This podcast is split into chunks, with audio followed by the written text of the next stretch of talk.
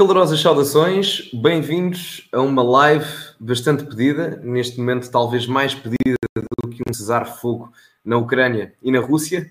Portanto, meus caros, aqui está a live mais pedida dos últimos tempos. Comigo, à minha direita, o professor Dr. Carlos Dias, que eu já tive o gosto de fazer uma live no canal dele e agora, como boa, boa apreciador de reciprocidade, tenho agora uma live no meu canal. E ainda mais à direita, tenho um habitual companheiro de debate e também amigo, Miguel Macedo. Como é que estão, meus caros? Uh, façam. Primeiro vou, vou, dar a palavra ao professor e depois ao Miguel, como é o grande convidado aqui de hoje. Professor, tudo bem consigo? Tudo bem, caro amigo. Estamos aqui os três mosqueteiros da direita, segundo, segundo consta. É verdade, é verdade. Alexandre Macho ficaria orgulhoso de nós, que era também outro homem direta, cá, cá para nós.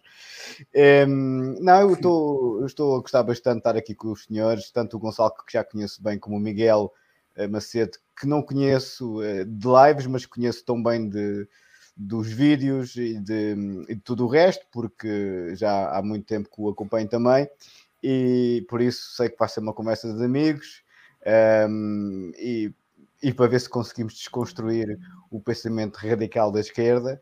E por isso vai ser muito interessante. Assim já o conheço melhor, Gonçalo Souza, mas o Miguel Macedo também já conheço, entre aspas, de, dos vídeos, e sei que vocês são muito amigos, uh, o que é bonito. Eu, eu vi, eu vi o, a história do G e depois você lá em casa fartando da rir. E depois vi lá aqueles mariquinhas que pede salsa, são os totós primeira apanha. E depois vi você lá na, na, casa do Miguel, do Miguel a fazer aquele vídeo muito engraçado, é, fartando de rir. Um, não, esses totós, esses totós a gente tem que dar um bocado uh, ao pisto aos pomos, mas, um, mas realmente não, não há hipótese. Mas enfim, mas uh, lhes a paciência ao Gonçalo e Miguel de, de, e, na, e na darem tempo tanto tema a esses, esses tontinhos. Eu por acaso também falei deles, né? tanto o Chi como o Coutinho, o Bai Coutinho também gosta de arrasar sim, sim, sim, sim, sim, sim. Somos tontinhos, mas enfim. É o, é o que temos. É, é, mas sabe, depois, professora, a representação que passa da minha geração, principalmente, é essa. É essa. É pouco aprofundamento e assim sucessivamente. E já não era a primeira vez. Eu sei que o professor também tem, tem conhecimento disso, também deve ter visto alguns vídeos. E eu pensei, bem, se não for agora, não é nunca e, portanto, cordialmente convidei para um debate, mas, enfim, fugiram o rabinho entre as pernas. São maricas, são mariquinhas. E, e, e, também a outra questão é que é, eles falam, é humano, e é o brother. Eu, por exemplo,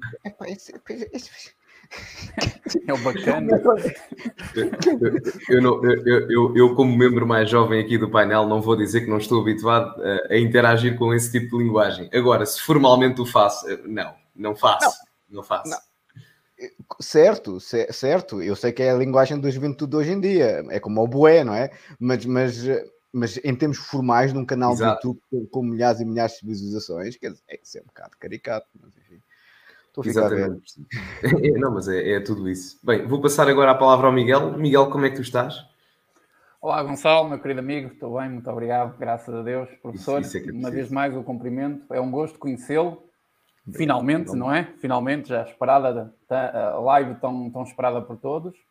E também quero dizer que, que siga o seu canal. Faz muita companhia quando cozinho à hora do almoço e uh, sou-lhe sincero, reflexões atrás de reflexões uh, que já fiz ao ouvir o seu conteúdo.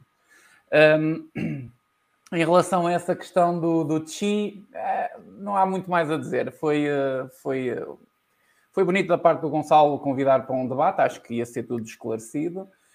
agora, alimentar isso de outra maneira, não, não, acho que não, não, não há grandes benefícios para nós deste lado aqui. Para eles deve ter, não sei, não faço ideia mas para nós deste lado que combatemos coisas maiores, muito maiores que isso, acho que não faz muito sentido. Mas é boa da fixe metermos com esse tipo de pessoal de vez em quando, que é para eles perceberem que pá, há limites dentro das coisas e acusar as coisas. E foi isso que aconteceu. Acusaram o Gonçalo de ser antidemocrático e ele prestou a sua defesa e vamos lá, uh, porque podem dizer o que quiserem, uh, somos uma democracia, somos um país livre, é isso que é a liberdade de expressão e eu, principalmente queixo-me aqui de censura, já cá estou há mais tempo e, e, o mecanismo já está mais em cima de mim do que, do que vocês dois, posso assim dizer. Mas vai chegar a vossa vez, também posso-vos dizer. Ah, e, com certeza, E com certeza que nós não queremos isso da censura. Por isso eles podem ter opinião, podem dizer o que quiserem da barba do Gonçalo, etc. Não quero nada saber nada disso. Agora, entrarem por coisas que é antidemocrático, é assim, é assado, acho que a, direita deve, sim, com um nível, defender a sua posição. E acho que foi o que o Gonçalo fez. Ainda deu para a brincadeira. Um abraço a todos que estão a assistir, muito obrigado a todos. E vamos então conversar aqui um bocadinho. É verdade. Antes de começarmos aqui o, o, diálogo, vou só fazer aqui referência a uma doação do Milton Teixeira, que é meu ministro. Milton, um abraço. Um, e que faz aqui, se eu não estou em erro, uma citação dos Lusíadas, um, que é Nem me falta na vida honesto estudo, com longa experiência misturado, nem engenho, que aqui vereis presente coisas que juntas se acham raramente. Acho que isto é uma, é uma pequena dedicatória e há que agradecer ao Milton por esta pequena dedicatória. Eu não, não tenho a certeza qual é o canto desta. Eu lembro-me de algumas estrofes dos Lusíadas, porque lembro-me para o nono ano e para o décimo segundo, aquilo era amarrar nos Lusíadas forte e feio. Uh, portanto, tenho que, tenho que agradecer ao Milton pela doação e pela, pela pequena, grande metáfora que aqui fez em termos semânticos. Uh, e acho que falo pelos três quando damos aqui um agradecimento profundo às palavras, Milton. Um grande abraço para ti e que continues por aqui connosco durante muito tempo. Bom, meus amigos, uh, eu queria começar aqui uma, uma pergunta. Nós temos os três backgrounds um pouco diferentes uh, e começava então, se calhar, pelo professor. Uh, neste momento, à parte da questão bélica da Rússia e da Ucrânia, não é? Que será o apogeu daquilo que são os problemas políticos mundiais, mas internamente em Portugal, tendo em conta que estamos a falar da destruição da esquerda, e eu bem sei que o professor está no estrangeiro, mas um bom, um bom patriota pode sair de Portugal, mas Portugal nunca sai de um bom patriota. Eh, e eu gostava de saber neste momento qual é que acham que é o grande problema para a direita, proveniente da esquerda, em Portugal. Ou os problemas, se houverem mais, que, que achem que, que tenham que mencionar. Problema para a direita, para nós? Sim, sim, sim, sim, sim. É, é, é, o, é o que o professor eh, Mitar Ribeiro tem dito muito. Por isso é que ele está agora a citar eh, na página do Facebook dele passagens do pessoal Alves Carvalho, porque hum, é questão cultural e moral. Porque hum, o professor de Carvalho no, no Brasil percebeu, há muitos anos, eh, nós andamos disto há um tempinho, mas o Olavo de Carvalho andou nisto muito tempo, como o Miguel Macedo sabe muito bem. Talvez o, a pessoa que conhecerá melhor aqui, melhor o Olavo de Carvalho, é, é, será o Miguel. Eu tenho estudado bastante um, e gosto bastante do professor Olavo de Carvalho, acho, acho bastante interessante. Um, o professor Mitar Ribeiro gosta muito dele, e, e, o Miguel Macedo eu sei que o conhece bem, aliás, eh, falou muitas vezes dele, e o professor Olavo Carvalho foi sempre muito uh, incisivo no sentido de não há poder político sem poder cultural e moral primeiro, não há revolução política sem revolução cultural e moral primeiro. E é por isso é que o, o professor Mitar Ribeiro, quando esteve na, naquele debate na, televisão, na SIC, em que o, o tipo da iniciativa liberal não percebeu nada, o Rodrigo Saraiva, e com o professor Mitai Ribeiro estava a falar, e o outro Palerminha, com o devido respeito, só disse uh, moralismos. Nada, o professor uh, Mitai Ribeiro o que disse foi que, muito mais que um, um partido político, o, o Chega é também um movimento cultural e moral. Ou seja, o grande problema da direita nos dias de hoje é as questões dos costumes, a questão moral, porque existe, como, eu, como há bocado estávamos a falar em off, eu e você, Gonçalo, a, questão de eu não poder dizer por nomes pessoais na minha profissão. E eu engajo-me é todo. Acho que eu, eu, não, estou assim tão velho, eu tenho 47 anos este, este, este ano, faço 47. Eu não me babo ainda, mas cuspo-me bastante, mas cuspo-me bastante para me, para me controlar não poder dizer por nomes pessoais, não poder fazer uma certa dizer uma certa determinado tipo de coisas devido a, a esta cultura woke da, da comunidade LGBT, do feminismo, do Black Lives Matter e do movimento Me Too, que é um, é um polícia semântico tremendo nos países desenvolvidos e nos países ricos. Em Portugal não é tão mau, mas está lá a chegar, está aí a chegar.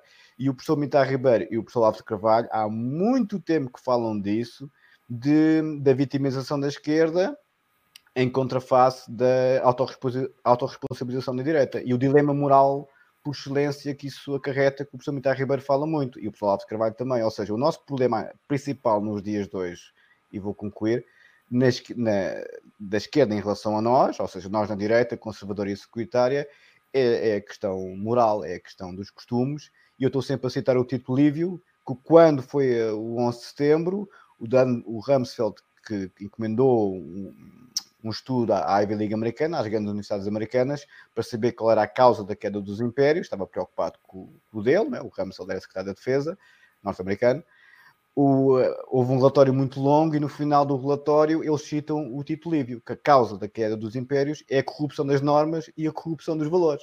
E o que se vê nos dias de hoje é a corrupção dos valores na sociedade ocidental, percebe? Ou seja, quando a ideologia de género é levada a asteroides e a comunidade LGBT é a mesma coisa e por aí adiante, o feminismo cada vez mais selvagem e radical, eh, em que se vê nos países desenvolvidos eh, consequências catastróficas. Nunca vi tantos divórcios, tantas separações e tanta gente doida e tanta gente a suicidar-se. É, em Portugal, só, só, dar aqui uma parte, professor, em Portugal nós somos o país da Europa Ocidental, pelo menos até há bem pouco tempo, com o maior rácio de divórcios. Durante o período de ajustamento da Troika, 2011 a 2014, o rácio de divórcios era 7 em 10. Portanto, 70% Nossa, dos casamentos acabavam. 70%.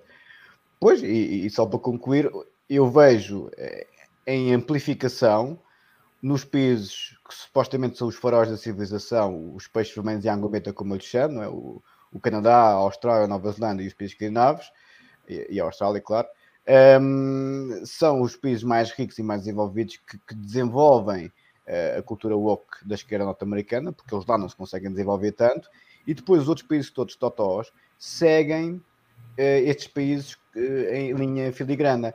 Os que combatem isso, por mais incrível que pareça, é a Europa de Leste, a Rússia e outros afins. Por isso é que eu tenho sentimentos ambivalentes também com o Presidente Putin, porque o Presidente Putin, apesar de ser o que a gente sabe, defende os valores conservadores. Essa é que é essa. Apesar, apesar de, enfim, haverem ali coisas delicadas. Mas para, concluir a, resposta em, em, em relação à questão que colocou, é os valores. A questão dos valores é fundamental e o professor Miter Ribeiro tem toda a razão, que é a questão dos valores que está hoje em dia em causa na civilização. Ou seja, estamos, estamos no, em cima do muro. Ou tomamos um lado ou tomamos o outro. Se, se não tomamos posição, temos aí os totós dos tias e dos coutinhos a, a, a, falar dos manos como se fôssemos todos irmãos lá da Copa da Mora. podia ser, podia ser. Bem, vou passar a palavra ao Miguel agora e depois dou eu a, a minha chega final uh, sobre, hum. sobre esta primeira parte inicial. Ok. Obrigado, Gonçalo. Um, eu, vou, eu vou dividir essa questão que tu fizeste em duas partes. A primeira parte, vou ser mais concreto e direto sobre a tua pergunta em si, uh, no que é que a direita pode ficar prejudicada. Uh, eu acredito que eu tenho aqui um bocadinho uma visão diferente do professor. Eu não acho que estejamos prejudicados diretamente por causa dos costumes e valores, embora na, na, na, raiz e na essência do problema é exatamente isso, e é a segunda parte da, da minha questão, eu, eu vou aí. Mas hum, hum, na primeira instância eu tenho a, a, referir que um dos maiores perigos é colar-nos à extrema-direita ainda com um cariz muito mais forte por causa do Putin. Isso a comunicação social já o fez, a comunicação social já escolheu um lado, que foi Ucrânia. Somos do lado da Ucrânia, o que é normal, perante todo o cenário que nós, que nós estamos a ver, é muito fácil ser pró-Ucrânia e ser contra a Rússia. Embora, obviamente, que as origens das coisas não são bem assim. Nós sabemos que as origens a origem deste problema não é bem assim. E até podemos recuar aos tempos de Trump e da, do, e da, da coragem que Trump teve e da dificuldade que teve por, por fazer certos acordos, que depois, quando ele saiu, foi tudo rasgado, foi tudo passado para trás das costas. Mas eu acredito que o maior perigo que, no, que esta direita, a direita que está a surgir, uh, uh, enfrenta é exatamente o rótulo da extrema-direita, por causa do Putin. É o, é, é, é, é, o maior perigo que nós temos neste momento, é a manipulação que a comunicação social faz, porque a maior parte da população está refém das televisões, dos jornais e do, do mainstream, por assim dizer. São poucos os jornais que fazem um trabalho decente. Eu Estou-me aqui a lembrar, por exemplo, do Notícias Viriato, temos um, um Independente também. Uh, não é um Independente, eu peço desculpa ao pessoal do jornal, mas acho que não é um Independente. Já foi, já foi o Independente. Não, mas não é esse que eu quero falar. Uh, inconveniente, é o Inconveniente, também faz um trabalho muito bom, muito bom, mas estamos a falar de dois ou três jornais e são pequeníssimos, uh, quer dizer, são residuais, são jornais online, não, não, não, não alcançam grande parte da população.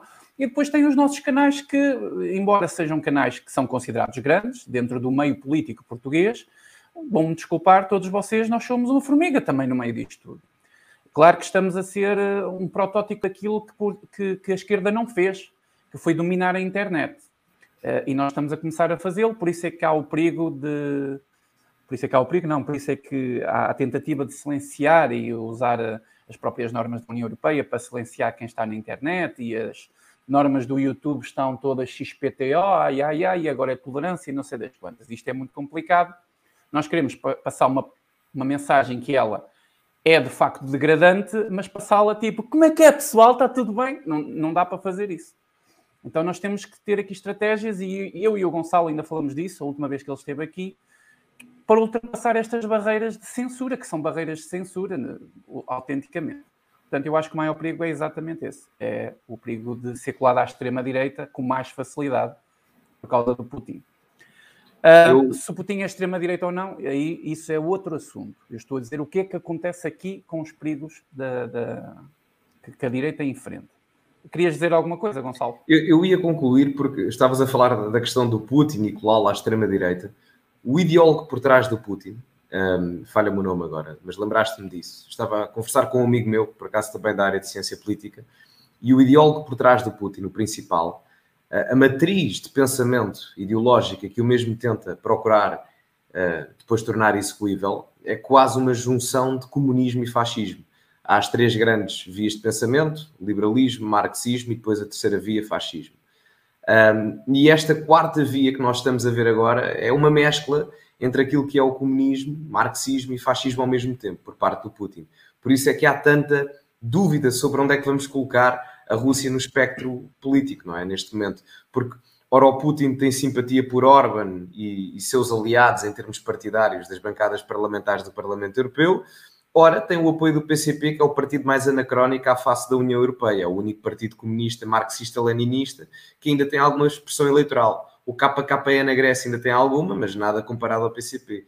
Um, havia aqui uns comentários que estavam a dizer que a, Rússia era uma comunista, capitalista, não sei o quê, e, e, apesar de ser, parecer contraproducente, não é, não é, porque nós, o capitalismo existe, obviamente, mas há diferentes formas de, tornar, de tornarmos execuível o capitalismo numa vertente mais liberal, numa vertente mais protecionista ou numa vertente mais estatizada. A vertente mais estatizada é o que se passa agora na Rússia, na China ou nos países que adotaram uma visão de mercado, mas muito mais focada na centralização do poder no Estado. É capitalismo de Estado, que é o que o Joshua Kurlantzick diz. E a definição é, é, é simples, em que 33% das empresas, ou neste caso 33% ou mais das 500 maiores empresas do país têm intervenção direta do Estado ou indireta do Estado no seu próprio funcionamento. E é isso que acontece agora na Rússia uh, e também na China. Na China ainda na mais China. do que na Rússia. Exatamente. Uh, e por isso é que há esta, esta dúvida. Mas para, para, se calhar, comatar aqui um pouco, eu acho que o grande problema da direita é um pouco este é não tanto a esquerda, porque o problema já está identificado. Nós já percebemos aquilo que não queremos. Um pouco à semelhança do que acontecia na Primeira República com os movimentos liberais republicanos. Eles sabiam que não gostavam de duas coisas. Não gostavam do rei, não gostavam de Deus. Não é? Eram completamente ateus ou agnósticos, ou o que é que eles queriam, e eram completamente republicanos e antimonárquicos. Mas, no fundo, não sabiam o que é que queriam para o país. Por isso é que o regime da Primeira República durou 16 anos. Eu já durei mais de 16 anos, não é? Portanto, a Primeira República é um bocado o Santana Lopes dos regimes políticos portugueses, não passa muito disso. Uh, e, portanto, falta um pouco à, à, direita, ou à nova direita, como quiserem, esta junção de conservadorismo com direita securitária, perceber aquilo que quer. Porque antigamente, eu vi o vídeo do professor há bocado, e eu não sei qual, o professor acho que já meteu para aí uns três vídeos hoje, uh, acho eu, quatro, quatro, pronto, exato.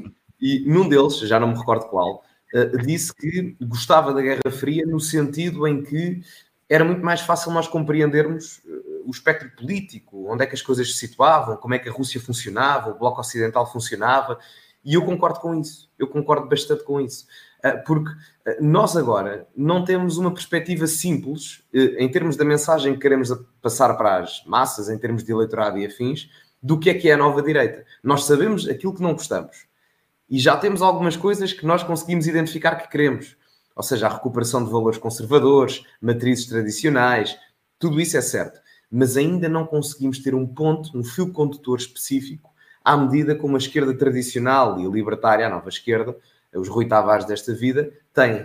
Nós temos uma crítica muito forte, muito melhor do que a esquerda, mas ainda não temos a capacidade de apontar a solução que efetivamente queremos. Portanto, o problema, que não é um problema, eu acho que as coisas vão lá com o tempo. E pessoas como o Gabriel Mitar Ribeiro, estes debates que a gente faz aqui, etc., são importantes porque, à medida do meio de uma conversa, surge-nos um, surge um pensamento, uma ideia, uma força dinâmica em que nós pensamos para nós próprios: epá, e se, e se fôssemos por aqui?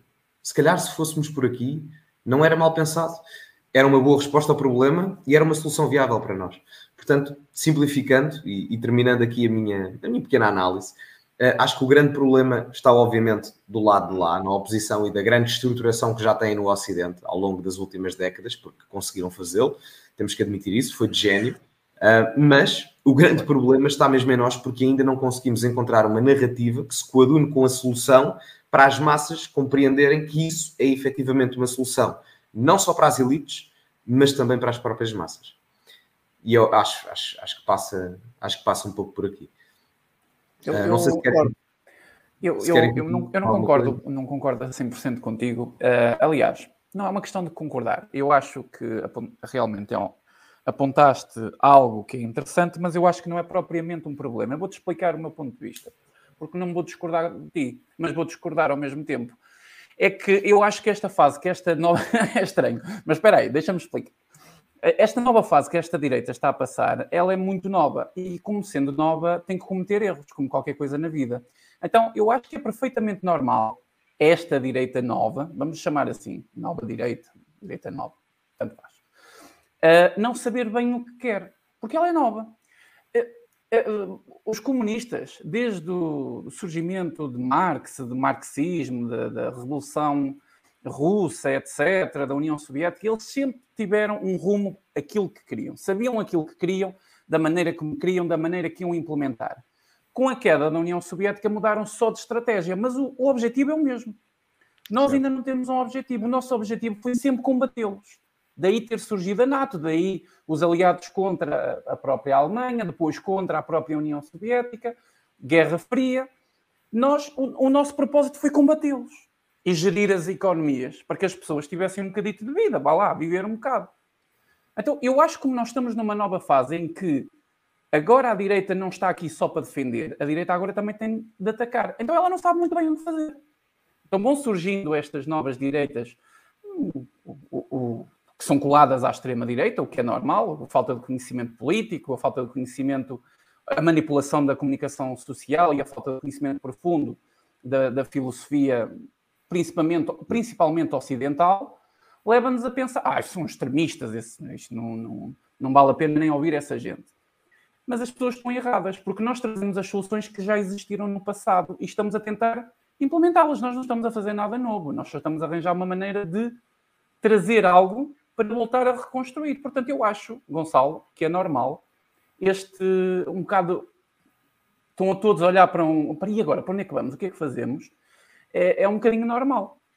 E tu, como disseste muito bem, estes debates, canais como o teu, canais como o canal, o canal do professor, canais como, como o meu, e canais mesmo da oposição, não falo dos X da vida, mas falo de outros canais Sim. da esquerda que, que podem fazer. Não, não é mas essa gente também faz política, mal ou bem ela faz e tem pessoas a ouvi-los.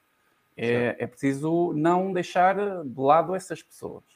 Porque quando nós começamos a, a a ignorar certos inimigos, eles começam a ganhar um certo poder e quando nós percebemos já é tarde. Portanto, é preciso ter esta gente debaixo do olho. E tu fizeste bem a responder ao tio, eu já tinha dito isso, que ah, isto é bom em todos os sentidos. Então nós estamos a tentar criar algo novo. E nós estamos a ajudar. Eu sou sincero, e já te disse a ti, Gonçalo, não disse isto ao professor, mas posso dizer, e acho que nunca disse ao vivo, eu estava a perder a fé no próprio partido Chega, porque o Chega era um, um partido de protesto e para partir de protesto do outro lado da bancada eu já tinha o bloco de esquerda. Não preciso. E o bloco de esquerda está a acabar como está a acabar. Com a entrada de Mitar Ribeiro e com toda a mudança dentro do, do Chega, calma e para o baile. Está finalmente alguém a dizer aquilo que é necessário ali dentro. E espero que coloque algum juízo em certas cabeças ali e que o Chega não se transforme tipo numa ogiva nuclear que vai implodir e depois vai explodir com tudo à volta dele e que não vai dar nada. Portanto, tenho alguma fé, sim, no professor Mitar Ribeiro, que faça algum estrago positivo, chamado estrago positivo, para que o Chega não seja só mais o Chega, que não passe a ser uma aliança, que não passe a ser um PDR de lado dos tempos da Conchichina, que não passe a ser um PSD2, um PSD2. Eu acredito que isto é uma fase normal, Gonçalo, não acredito que seja um problema. É, de certa forma, é algo importante que apontaste, mas não acredito que seja um problema. Não sei se vocês eu, concordam ou não. Eu, eu, eu, percebo, eu, percebo, eu percebo o que é que tu dizes, mas acho que é um problema a partir do momento em que não conseguimos encontrar respostas. Nós estamos, por acaso, a conseguir encontrar respostas. Gabriel Metar Ribeiro tem feito um trabalho espetacular. Isso ninguém nega. Não é por acaso. Mas... Sim, sim, mas ainda falta. Ainda falta. Já sabes que eu sou meio pessimista antropológico mas ainda falta, mas eu vou deixar agora ao professor. O liberal agora sou eu. Agora o liberal, liberal agora sou eu. És um liberal, não sou eu, não sou eu. Mas vou deixar agora ao professor concluir, que o professor queria dizer qualquer coisa. Não, eu estava aqui todo entretido a ver vocês os dois a, a debater. Estava aqui todo entretido. Um, ehm, não, eu, eu concordo com ambos. Há aqui uma, uma dialética hegeliana entre ambos, não é? Um, ehm, com o Marx, o Marx, apesar de nunca ter trabalhado, era, era, era, era boa cabeça do ponto de vista filosófico. É, percebeu as soluções todas erradas, mas do ponto de vista teórico não era par. Não, eu, eu, hum, eu quero voltar atrás hum, porque o Miguel tem razão, o Miguel tem toda a razão de que hum, eu, quando fui atacado na televisão, ainda com poucos subscritores, a professora Raquel Varela, que é a minha adversária conceptual aqui, ela gozou comigo. Ela gozou comigo na televisão. Depois, depois, ela gozou comigo na televisão é, o que eu muito agradeço, porque deu muito mais subscritores e, e, deu muito mais publicidade. Ela gozou comigo na televisão, justamente no vídeo que eu fiz, em que eu defendia do ponto de vista filosófico. Do ponto de vista filosófico é difícil argumentar comigo, porque, como os senhores sabem, tenho alguns conhecimentos na matéria, não é? Por isso, é, acho que um bocadinho mais que a professora Raquel Varela, que ao que parece tem alguns problemas com o currículo, mas isso, enfim, cada, cada um sabe de si. Mas, é, mas a professora Raquel Varela gozou comigo, não diretamente, não foi a senhora, mas, mas obviamente eu falei com ela no canal dela, é, mandei-lhe uma boca, como é evidente, respeitosamente, que eu sou bastante educado, como sabem. E, e a senhora, obviamente, viu que eu era, começou a seguir o meu canal e mal viu ali um vídeo que pôde levar lá para, para a televisão, eh, levou. E, e, eles puseram meu, um pedaço do meu vídeo na, na, televisão, no último Apaga a Luz, o programa de televisão deles, justamente onde eu estava a defender o que o Miguel acabou de dizer, que o Chega não é de extrema-direita, e que o, o. Salazar também não era de extrema-direita, que eu fui, fui explicar que Deus, Pátria e Família ao contrário da professora Raquel Varela, uh, do pensamento da professora Raquel Varela, não começou com o Salazar. O Deus Pátria e Família começou com a Ilíada de Homero, em que o príncipe dá moral às tropas. Quer dizer, foi 10 séculos antes de Cristo. Muitos estadistas e muitos partidos políticos e muitos regimes usaram uh, o tríptico Deus, Pátria e Família. E foi justamente eu a defender que o Dr. Salazar não era de extrema-direita, nem o André Ventura, só por usar um tríptico que era do Salazar, verdade seja dita, mas começou muito antes, a televisão foi buscar logo isso porque é o que eles querem fazer, exatamente o que o Miguel disse. Eles querem eh, associar uh, o Chega à extrema-direita. Eu próprio, que levava umas estreias muito consideráveis no, no princípio do meu YouTube, porque eu, na altura, não sabia o que era o Chega e, e dizia. Pensava acerca do Chega e acerca de, de, da política, e era sempre bonzinho porque eu sou um burguês, ao contrário do pessoal da, da esquerda caviar que não se assume, eu assumo as minhas burguesias e os meus hábitos burgueses, então o pessoal, como o Miguel disse bem, a vigilância, já tive aí duas ou três palerminhas que eu digo para eles irem plantar, plantar bananas para, para a madeira, com a parte traseira, porque realmente eles já, já, já me têm vigiado e insultado e eu sou um bocado bruto, há um, há um subscritor meu que me diz que professor bruto, porque eu faço, faço karatê há muitos anos e isso me chateia, a coisa corre mal.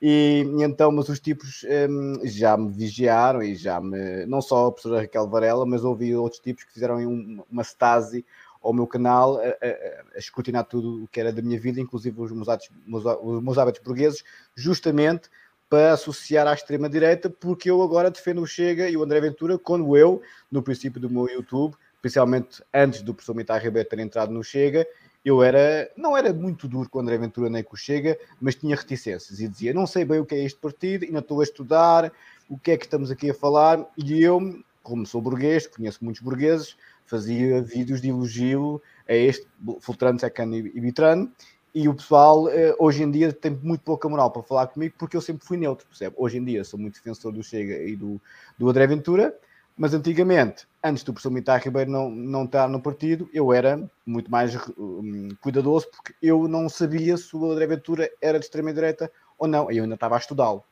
E nesse aspecto, o, o, tanto o Miguel como o Gonçalo têm razão na minha perspectiva, porque realmente há uma enorme colagem da comunicação social do André Ventura e do Partido Chega à extrema-direita, o que está completamente incorreto.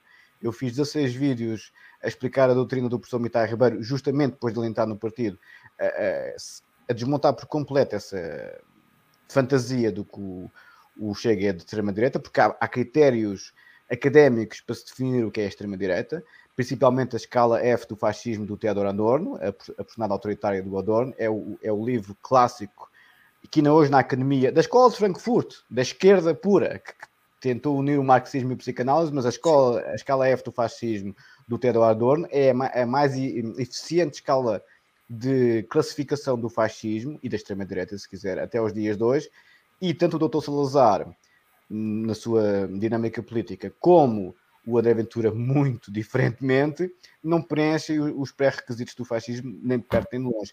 Mesmo o presidente Putin, um, realmente, eu concordo com o Gonçalo, há ali umas questões mais complexas, mas não passa nos crivos todos da escala F do fascismo do Teodoro Adorno. E é. mesmo na, na, na, escala de que, eu e o Gonçalo uma vez falámos do totalitarismo, da Ana Arendt, exatamente, da Ana Arendt, da escala do totalitarismo, o Putin também não passa os filtros todos, porque o Putin é muito inteligente e não é louco, como disse o Presidente da República Checa. Ele é, mais lúcido num dedo que por parte da comunidade LGBT no corpo todo. Ou seja, ele, ele é uma pessoa muito equilibrada do ponto de vista psicológico. Não deixa de ser um homem do, do KGB, não é? Por isso, para concluir o meu raciocínio, eu acho que em Portugal, o André Ventura, e foi essa a tática do, do Primeiro-Ministro, uh, o André Ventura tem que claramente, como, tem, como sempre tem dito, ele, o professor Mitar Ribeiro e por aí adiante, têm que ser muito claros em relação a não serem de extrema-direita, porque isso assusta as pessoas, é verdade. E também, o Miguel disse bem, por isso é que eu disse no meu vídeo que gostava da Guerra Fria, porque a gente ainda está a combater os demónios todos do comunismo e dos filhos do comunismo. Eu disse no meu vídeo anterior, aquele que o Gonçalo viu, é, eu, eu tenho mais respeito pelos comunistas e até lhe acho piada, apesar de ser anticomunista, mas talvez por razões genéticas, o meu avô era, era comunista e, morreu num tarrafal à conta disso. Por isso é que quando me chamam a minha extrema-direita eu digo, a sério? Então o meu avô morreu num tarrafal e eu sou de extrema-direita? Está bem, era só para saber, deve ser mesmo maluco.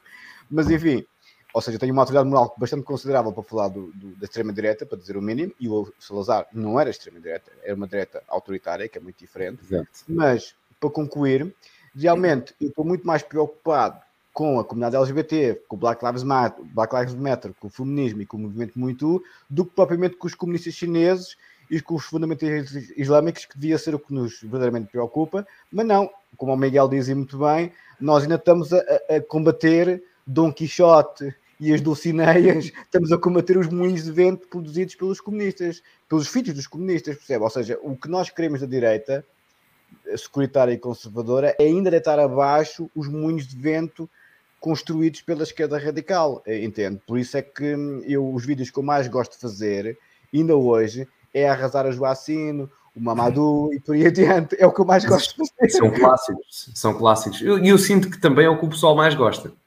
É o que o pessoal mais tem adesão. Porquê que, porquê que será? Porque, porque a gente, estamos cá há muitos anos, percebe? Ou seja, como a direita conservadora existe desde Homero, desde 10 séculos antes de Cristo, quer dizer, a, esquerda nasceu na Revolução Francesa. A esquerda é um miúdo que ainda tem as borbulhas e está às primeiras borbulhas, percebe? Da civilização ocidental, enquanto que a direita nasceu 10 séculos antes de Cristo. Quer dizer, parecendo que não, a direita teve 2.800 anos de história ininterrupta até ao século XVIII com a Revolução Francesa, 1789. Só na Revolução Francesa é que a esquerda nasceu. Temos 200 anos de esquerda e 3.200 de direita. Acho que é um bocado estúpido uh, pensar que uh, a direita desapareceria porque o comunismo é a solução para, para, para os maus do mundo, mas eu concordo com ambos que temos que encontrar um bocadinho qual é que é verdadeiramente as soluções de quais são as soluções da sociedade, porque estamos muito mais preocupados em combater os fantasmas criados pelo comunismo e pelos filhos do comunismo. É verdade. E, e se formos um bocadinho mais longe até, uh, a esquerda nasce em 1789, como disse bem, mas se formos até mais longe, eu quase que dizia que até 1917, a Revolução Filha da Revolução Francesa, nós tivemos num período de gravidez da esquerda. É? Quase Foi. de, de desenvolvimento. Muito bom. É, é, quase isso. É quase. E, curiosa, e, curiosamente, a esquerda, em contraproducência, nessa gravidez não foi a favor do aborto. Nessa, nessa, não foi. Nessa, nessa não foi. Mas, mas, mas foi isso que aconteceu. Um... Travou um bocadinho, Gonçalo. Um bocadinho a favor. Olha, acho que o Putin já cortou lá o sinal. Mal falou da Revolução Bolchevique, pronto. Pronto, já caiu em cima. Olha, professor, vou aproveitar para, para dizer algo que há pouco disse sobre até o professor Mitar Ribeiro, enquanto o Gonçalo não vem, hum. e uh, o professor Olavo Carvalho. Uh, sim, é verdade, eu conheço bem o professor Olavo Carvalho. Uh, foi ele que, que, me abriu os horizontes, por assim dizer. Eu fiz parte do COF e conheço muita gente ligada ao professor Olavo Carvalho. Sabia que o professor Mitar Ribeiro também gostava muito do Olavo de Carvalho e sabia que tinha que aparecer alguém que fosse respeitado e que tivesse alguma envergadura uh, académica para falar do professor Mitar Ribeiro. E apareceu Mitar Ribeiro. O professor Mitar Ribeiro foi, uma, foi, foi o fresco que, que, se precisava, porque até trouxe o professor Olavo Carvalho. E não é por acaso que o professor Olavo Carvalho deixou-nos há pouco e eh, agora o professor Mitar Ribeiro anda a citá-lo e eu ando a ver os seus vídeos e gosto muito dos seus vídeos, gosto muito das suas análises. Uh, concordo com quase todas. Eu conheci o professor Olavo Carvalho de todas as formas, como professor, como filósofo, como o polémico do YouTube, o polémico das redes sociais. Uh, vi imensos documentários, tenho livros dele, tenho, tenho alguns aqui até à minha frente, presentes do Brasil, e eu que agradeço muito, porque para quem não sabe, comprar livros do professor Olavo Carvalho em Portugal é, é descomunal. São livros que custam 200 ou 300 euros e no Brasil estão a 30 ou 40, 50 reais no máximo, que é, é um valor completamente absurdo. Um, e, e, e, foi muito interessante o, o professor Mitar Ribeiro trazer o Olavo Carvalho, porque se nós, se o Brasil teve Olavo Carvalho, nós podemos ter um bocadinho de Mitar Ribeiro aqui, se calhar para trazer um bocadinho de consciência a esta gente toda. Embora é claro que, que as coisas são um bocadinho diferentes aqui em Portugal. Mas vou-lhe contar uma coisa, professor, que eu acho que não sabe. Eu, em 2018, escrevi um. Aí está. Meus caros, peço, não foi o Putin. Não foi o Putin. Não, não foi? se preocupem, estou de volta. Estou de volta. Tive uma minha... Diz, diz, desculpa. Dá-me só um minuto para eu terminar, que estava aqui a, a, a, dizer algo ao professor e já te passo a palavra para. Está bem, está bem, está bem. Está bem? Uh, eu, mais ou menos em 2018, uh, perdi mais ou menos, mas era isto que eu lhe ia dizer. Em 2018 eu, eu escrevi um artigo num blog que eu tinha, onde o, o título do blog era uh, O marxismo português, a esquerda portuguesa está a copiar o marxismo brasileiro. E fiz um artigo muito grande e muito vasto, coloquei provas, coloquei tudo que estava a ser importado do Brasil para Portugal, e isso está a acontecer exatamente neste momento, da mesma forma, e nós estamos a combatê-lo um bocadinho de uma maneira diferente aqui. Mas isso está a acontecer. E isso começou pelo Bloco de Esquerda, por exemplo. O Bloco de Esquerda foi o grande inflamador desse marxismo até dentro das próprias universidades. Certo. A começar pela Universidade de Coimbra, que ela está completamente destruída academicamente, não sei, mas Faculdade moralmente, filosoficamente, aquilo Sim. está complicado. Boa Ventura. Sim. Boa Ventura Sousa Santos. E, portanto, na altura eu já falava desse assunto e achava que era necessário alguém trazer o professor Olavo Carvalho para Portugal, mas tinha que ser alguém, como eu disse, com algum gabarito. Não, é, não era eu, com certeza, que eu iria fazer. Por isso fiquei muito contente por uh, o professor Mitar Ribeiro aparecer e até pelo professor Carlos Dias andar a fazer o trabalho que andar a fazer no seu, no seu canal, citando o professor Olavo Carvalho e analisando as suas, uh, os seus pensamentos, aproveitando uh, a dica, não é? Vamos aqui puxar aquilo que é necessário que, que o professor Mitar Ribeiro tem trazido para, para a discussão. Exatamente, porque, desculpe interrompê-lo, eu, o, o, Não, termina. Ah, ah, obrigado. O professor Mitar Ribeiro falou comigo, uh, porque ele, nós já estamos em contacto, eu e ele, e um, o André Ventura só falou uma vez comigo, fez-me um comentário no, no vídeo, porque eu não, eu não, sou do Chega, como sabe. O pessoal às vezes fala comigo, não, não, não sou do Chega. Eu gosto muito do Chega e tenho. Mas é um primo, é um primo do Chega. É um não, é um, é um namoro. Há, um namoro, há um sim, namoro sim, muito sim, longo. Ui, há um namoro muito longo entre eu e o pessoal do Chega. Muito antes ainda de conhecer a si, Gonçalo. O pessoal já estava todo. Esse PSD está cheio de ciúmes, não é? Esse PSD está é. cheio de ciúmes. Não, eu ideologicamente eu era muito mais próximo do CDS porque era, eu era muito amigo do professor Freitas do Moral e do Paulo Portas. E mais do professor Freitas do Moral, porque o Freitas do Moral era mais, hum, era mais fácil de se lidar. Eu sempre tive um bocado de receio do Paulo Portas, porque eu sou todo, eh, como já perceberam, Marialva, e o Paulo Portas é uma pessoa, é uma pessoa agradável, mas eu, eu nunca o tratei por Paulo, nunca o tratei por tu, nem pensar nisso, sempre foi sempre setor, porque eu sempre tive algumas resistências com o Paulo Portas de, de, grande confiança pessoal, porque eu, com os políticos eles depois abusam, eu tenho mal feitio, depois dá para o torto. O professor Freitas do Amaral, não, o professor Freitas do Amaral sempre foi um senhor, bem, o Paulo Portas também, mas, uh, mas eu tinha bastante conhecimento dessa direita, da direita mais conservadora ligada à Igreja Católica e por aí adiante. E conheço alguns graúdos e tal, e até porque alguns foram meus professores, outros foram meus confrados, mas eu sempre tive na, na, nas águas da direita conservadora. As, as, minhas referências políticas em Portugal é o Jornal Ramalhianos, o professor eh, Freitas Amaral e o professor Cavaco Silva. E em, em termos internacionais, uh, Ronald Reagan e Margaret Thatcher. Por isso, uh, o namoro com o Chega uh, era normal que se processasse, porque no momento que a doutrina começou a ser clarificada pelo professor Mitar Ribeiro, eu comecei a ver cada vez mais a minha proximidade. Mas o que eu ia dizer é que, efetivamente, eu uh, faço estas reflexões do, do, em relação ao professor Lavo Carvalho, porque eu falei com o professor Mitar Ribeiro e ele disse-me que era pedagogia cívica, ficou muito agradecido de eu fazer isso. Disse-me que era pedagogia cívica e que exatamente o que o Miguel disse é que, e olha que eu sou uma pessoa bem informada, eu conheci o, o professor Alves Carvalho, mais ou menos, mas não com, com o grau de, de, de, rigor que, por exemplo, o Miguel conhecerá. Ou seja, porque ele é muito vasto, como sabe. E, e o professor Mitar Ribeiro disse-me, e bem, que, que, o professor Alves Carvalho é quase desconhecido em Portugal. O em que Portugal é, é, é, pouco, é pouco conceituado, sim. Exatamente, ou seja, e porque veja, e depois nós estamos sempre a falar que o Brasil é um país irmão. Eu vivi no Brasil e, eu, como sou Maria Alva, gostei muito de viver no Brasil, porque aquilo é. é, é para se viver a vida é bom, né? Aquilo, pronto, principalmente se for solteiro e bom rapaz, aquilo é muito bom, é muito bom, é muito bom. Eu vivi no Espírito Santo, próximo do Rio de Janeiro, estava sempre na cobaiada, mas enfim, tive que me ir embora, infelizmente. Mas o Brasil é um, um país muito giro para se viver, mas é muito politizado. E, e realmente um país irmão, mas nós eh, pouco, pouco conhecemos do Olavo Carvalho e pouco conhecemos da direita conservadora no Brasil. Há de reparar que o Sócrates, é esse monumento à cultura, um, aquela relação que ele tinha com, com o Lula, uh, disse tudo. Ou seja, eh, veja bem que os, os políticos de direita em Portugal é, o povo Ventura Sousa Santos era visita do Palácio do Planalto do Fernando Henrique Cardoso. Está sempre a falar de reuniões e de conversas que teve com o Fernando Henrique Cardoso, ambos sociólogos.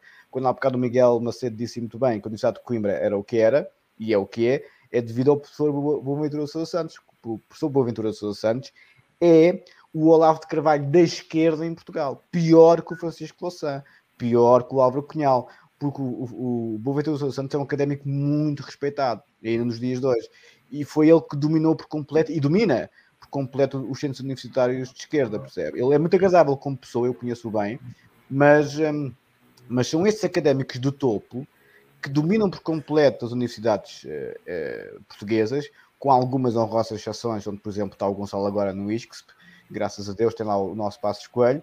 Mas... É verdade, é verdade. O professor estava a dizer há bocado, o professor estava a dizer há bocado que era próximo do Freitas do Amaral e Paulo Portas. No meu caso, Estou, estou dentro da, da, da, direita tradicional, mas noutro, noutro, noutro lugar.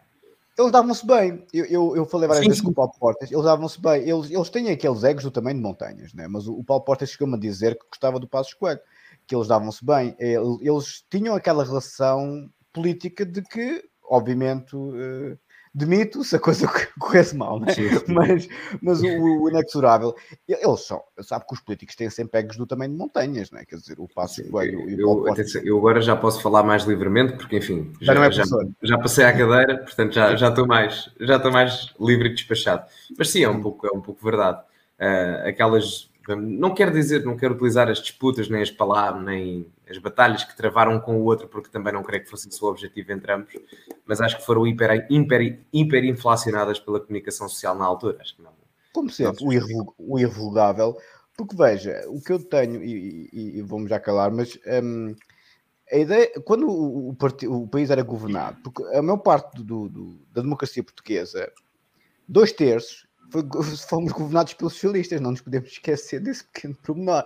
Ou seja, mesmo a nível de presidência da República, mais Soares, Jorge Sampaio, Companhia Limitada, atenção, quer dizer, e nesse sentido, o, o poder socialista no, no, em Portugal foi e é tremendo.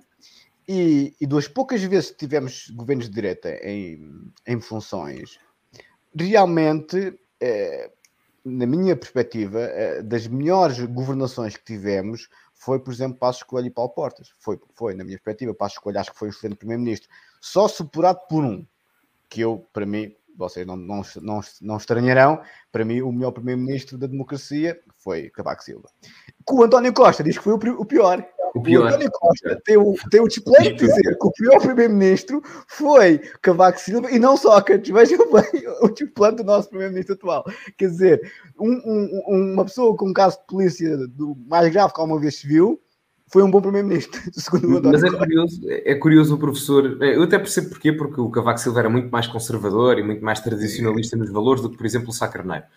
Mas Sim. o professor é provavelmente, não diga a primeira, mas das poucas e primeiras pessoas que eu ouço, assim, da sua geração, a dizer-me que prefere Cavaco Silva a Sá Carneiro.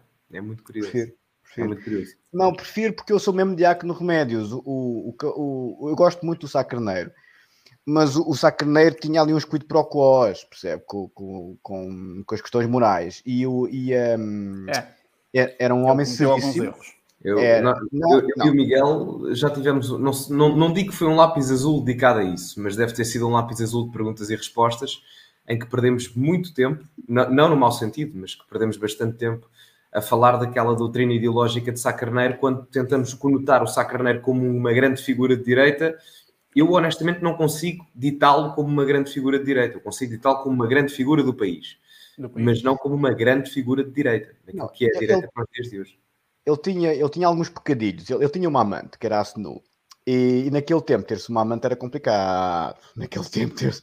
E houve uma, uma história, por acaso o Patrício Amaral falou-me disso, um, em que há, há, uma reunião, uma vernissage, e e a, a, a mulher, a, a, mulher dos Nalianos disse eh, que só as senhoras é que podiam eh, ir ao Palácio de Belém, ou seja, só as esposas. E como a Senua Cassis era amante, não pôde ir a uma recepção, uma vernissage qualquer lá na, na Presidência da República, porque a, a senhora Manuela Yanes é uma senhora, ou seja, não queria cá amantes no, no palácio.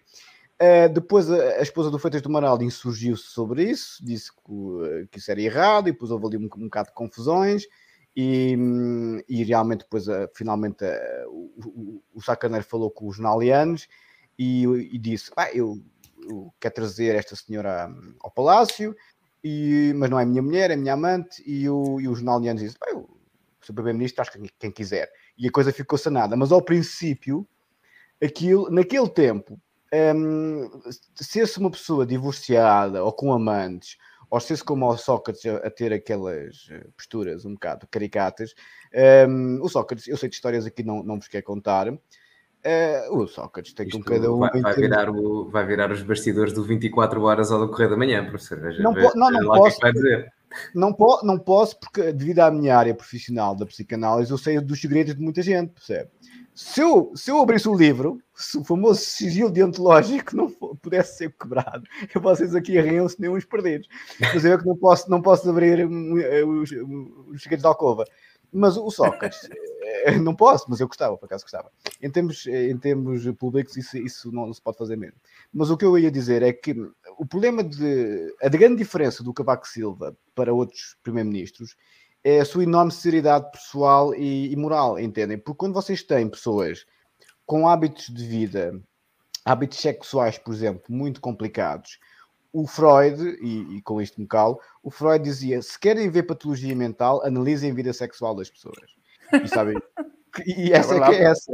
Essa é que é essa. Querem ver um tipo certinho, até ele deita-se às nove da noite e tem a mulher e os filhos. Agora, se é um, um gandinho que anda sempre na, na, nas maluquices e tem eh, namoradas transgêneras e tem eh, namoradas não sei das quantas, ouçam, eh, quando começam com essa maluquice toda, normalmente têm patologia mental a torto e a direito, porque são pessoas sem qualquer, qualquer regulação do ponto de vista íntimo, do ponto de vista interno, do ponto de vista sexual e afetivo, e isso nota-se depois do ponto de vista um, hum, político, porque as pessoas não são equilibradas. O Cavaco Silva podia ter os seus defeitos, mas era profundamente equilibrado do ponto de vista psicológico. O engenheiro Sócrates não era equilibrado do ponto de vista psicológico, nem de perto nem de longe.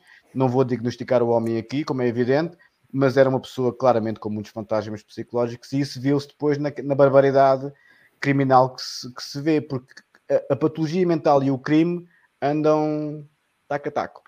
Percebe? É por isso. Bom, meus caros, depois deste momento de revelação Correio da Manhã de José Sócrates, numa perspectiva psicanalítica, que foi engraçado, vamos tentar que o Sr. Primeiro-Ministro não nos mande a live abaixo, ao Sr. Primeiro-Ministro António Costa. Convém que não nos esqueçamos que era o número 2. Mas uh, havia aqui muita, muita gente a, a, dizer para interagirmos mais, não se preocupem, porque agora vamos entrar. Já falámos da Ucrânia, já falámos do problema da esquerda, daquilo que seriam soluções da direita. Portanto, a partir de agora será um espaço dedicado apenas para as vossas perguntas aí no chat. Temos quase 500 pessoas, estão 489. Portanto, se conseguirmos ultrapassar as 500, são mais 11 pessoas. Partilhem a live, metam um like, comentem. Bem, comentar vocês já estão a comentar, mas comentem ainda mais. Uh, façam as vossas perguntas. Obviamente, vou dar prioridade àqueles que se tornarem ministros agora e fizerem doações, é mais fácil. Uh, basta um euro para doação, é o que quiserem, estão à vontade. Uh, essas serão prioritárias, mas pronto, façam as questões, direcionem ou identifiquem o meu nome, também é mais fácil. E direcionem a questão, se for para mim, para o professor ou para o Miguel, e nós vamos, vamos responder. Não sei se têm as questões também à frente, se virem no chat alguma que seja interessante. Uh, vejo no telemóvel. Deixa-me uh, ver. Se tiver também. Sala cheia, está aqui a malta a dizer, é verdade, é verdade. Sala há cheia. Aqui, há aqui malta a dizer para metermos o Pires Lima nas lives. O Manuel é... Pires Lima. Grande Manuel Sabe quem é? Sabe sei, quem é, né? Perfeitamente. É, é, é, uma figura. Perfeitamente. um abraço é. para o Manuel Pires de Lima, não sei se ele está um aí abraço. a ver, mas se tiver. Um abraço para ele. Isso é que é um senhor. Isso é que é um senhor. É, é um verdadeiro português é um de bem. Senhor. É um verdadeiro português. É um verdadeiro português de bem. Um... Oh, Gonçalo, eu não consigo ver os comentários aqui na plataforma. Eu só vejo ah. no meu telefone. Eu só vejo no... Na também. plataforma também não estou a conseguir, não sei porquê. Nas minhas lives individuais eu consigo. Mas vê no telemóvel. Sim, no telemóvel dá para ver.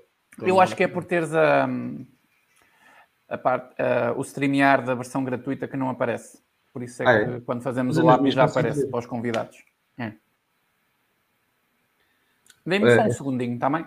Eu, sim, eu sim, sim, é um segundo. Uh, mais de 500. Uh...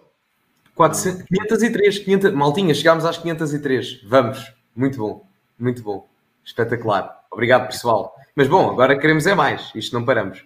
Uh, bem, tenho aqui uma pergunta, eu começo que é para mim esta que é direcionada, do David User, ou David User, dependendo do quanto, do quanto estrangeirismo queres no teu nome. Um abraço para ti. Eh, na tua opinião, qual é o futuro da juventude chega e que papel pode ter na tal moralização da sociedade que o Gabriel Mitar Ribeiro defende? Mas é uma pergunta para mim, mas acho que tendo em conta que estamos a falar de Gabriel Mitar Ribeiro, acho que o professor também pode dar aí uns pozinhos finais e limar umas arestas. Bom, mas começando, eh, a juventude chega é importante, eh, no sentido em que o futuro que nós estamos a criar, ou seja, o que nós estamos a fazer agora, vai ter impacto daqui a 30 anos eu vejo aquilo que são as políticas, não digo só as políticas, mas o trabalho social com os jovens, um bocado como as políticas de natalidade. Quando nós implementamos políticas de natalidade, nós não vemos efeitos no curto prazo, não vemos efeitos a 5 anos. Podemos ver, mas é residual. As políticas de natalidade têm um efeito a 30 anos, mais ou menos. O mesmo acontece com o trabalho que é feito ideologicamente em termos da base social moral das juventudes partidárias ou da juventude em geral. Portanto, a juventude chega, tem um papel muito importante Uh, e além do mais, há uma coisa que me agrada bastante, que é o facto do professor Gabriel Mitar Ribeiro estar muito próximo à, à juventude do Chega. Aliás, houve um, houve um almoço, acho que foi há, já foi há algum tempo, foi no 1 de dezembro, se não estou em erro, exatamente. Uh, um bom almoço, por acaso, um bom almoço. Uh, e, curiosamente, em muitos eventos da juventude, o Gabriel Mitar Ribeiro está presente. E é um gosto falar com ele quando estamos lá nos, nos almoços, uh, porque há um entendimento ideológico e de matriz de pensamento que se coaduna, apesar das óbvias diferenças de idade entre mim e ele, ou entre outros jovens e o próprio professor, há ali uma coordenação de valores que é importante, porque não passa a mensagem, um distanciamento de que os valores tradicionais só se coadunam, ou os valores conservadores só se coadunam com as gerações passadas. Os valores tradicionais e conservadores são para conservar não só para o passado, nem só para o presente, mas também para o futuro. Uh, portanto, acho que isso vai ser muito difícil e é muito difícil agora ao início. Aliás, eu fui representar a Juventude Chega em dois debates e num deles eh, houve pessoas a serem ameaçadas de violência física só por me baterem palmas. Portanto, isto não é fácil. Se aquilo corresse mal, eu também tenho bom caparro, portanto não há problema nenhum. E os polícias, normalmente, são todos meus subscritores, portanto aí a gente também não se preocupa. também não se preocupem com isso. Eles estão do lado certo. Uh, mas, em todo o caso, é um trabalho muito complicado agora, mas a juventude chega aliada ao papel da base moral social do professor Gabriel Mitar Ribeiro, tem feito um excelente trabalho uh, pronto, e com debates e participações, etc., a mensagem espalha-se. Eu notei muito isso no debate que fui a uma escola secundária ali na, na Póvoa de Santaria. Um, é o segundo debate que eu tenho no meu canal. Um, e, e eu notei muito isso, que foi uh, os... Eu não quero dizer miúdos, que eles não são assim tão mais novos do que eu, mas as pessoas que lá estavam um, no secundário... É verdade, eu só, eu só tenho 23 anos. as pessoas que lá estavam olhavam inicialmente para o Chega, neste caso para mim, como alguma desconfiança inicial. E eu percebo porquê. E por isso é que a minha primeira intervenção foi: eu venho aqui mostrar o que é que é a verdadeira direita. Não a direita a brincar, nem a extrema-direita. Querem extrema-direita, não convidem o Chega. Estou aqui para mostrar o que é a verdadeira direita. E a minha prestação no debate foi: eu não me moderei, eu não me moderei, eu fui totalmente aquilo que eu sou ideologicamente e comportei-me como eu sou politicamente. E no final do debate, eu não. O, feedback que eu tive, porque eu falei com algumas das pessoas que lá estavam, foi: ok, este, este indivíduo sabe o que diz, este, afinal o Chega se calhar não é aquele demónio que eu pensava inicialmente. Isto é um processo. É um processo. É uma mudança social e cultural que vai aos poucos, debate a debate, vídeo a vídeo, conversa a conversa, tertúlia a tertúlia, até chegarmos ao ponto em que pensamos se calhar este conjunto de pessoas, se calhar este conjunto de ideias, se calhar este partido era uma boa solução para Portugal. Portanto, respondendo à tua questão, sim, é, é muito importante o papel da juventude aliada aos pensamentos e ideias do professor Gabriel Mitar Ribeiro.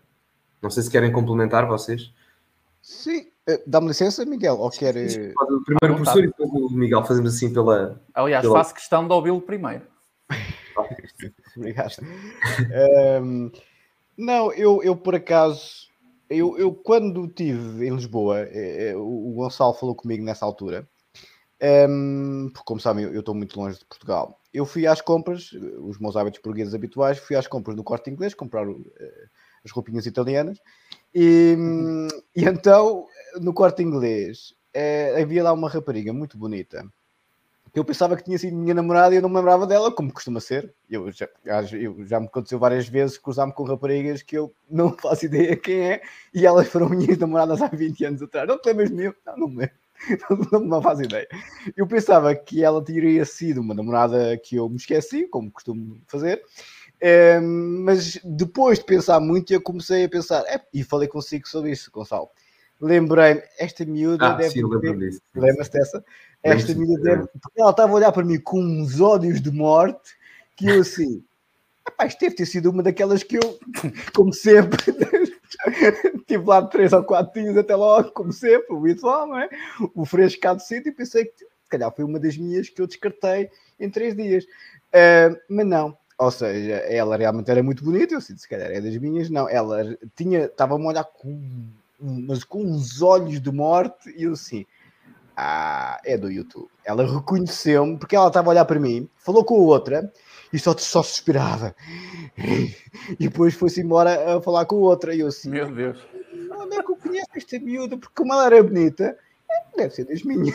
Mas depois pensei, Não, não, não, isto é do YouTube. Ela reconheceu-me que eu sou os bandidos. Era, era um dos seus dislikes. É, é exatamente, o neonazi é, bastante de beisebol no bairro alto um, a ir atrás dos negros, coitadinhos.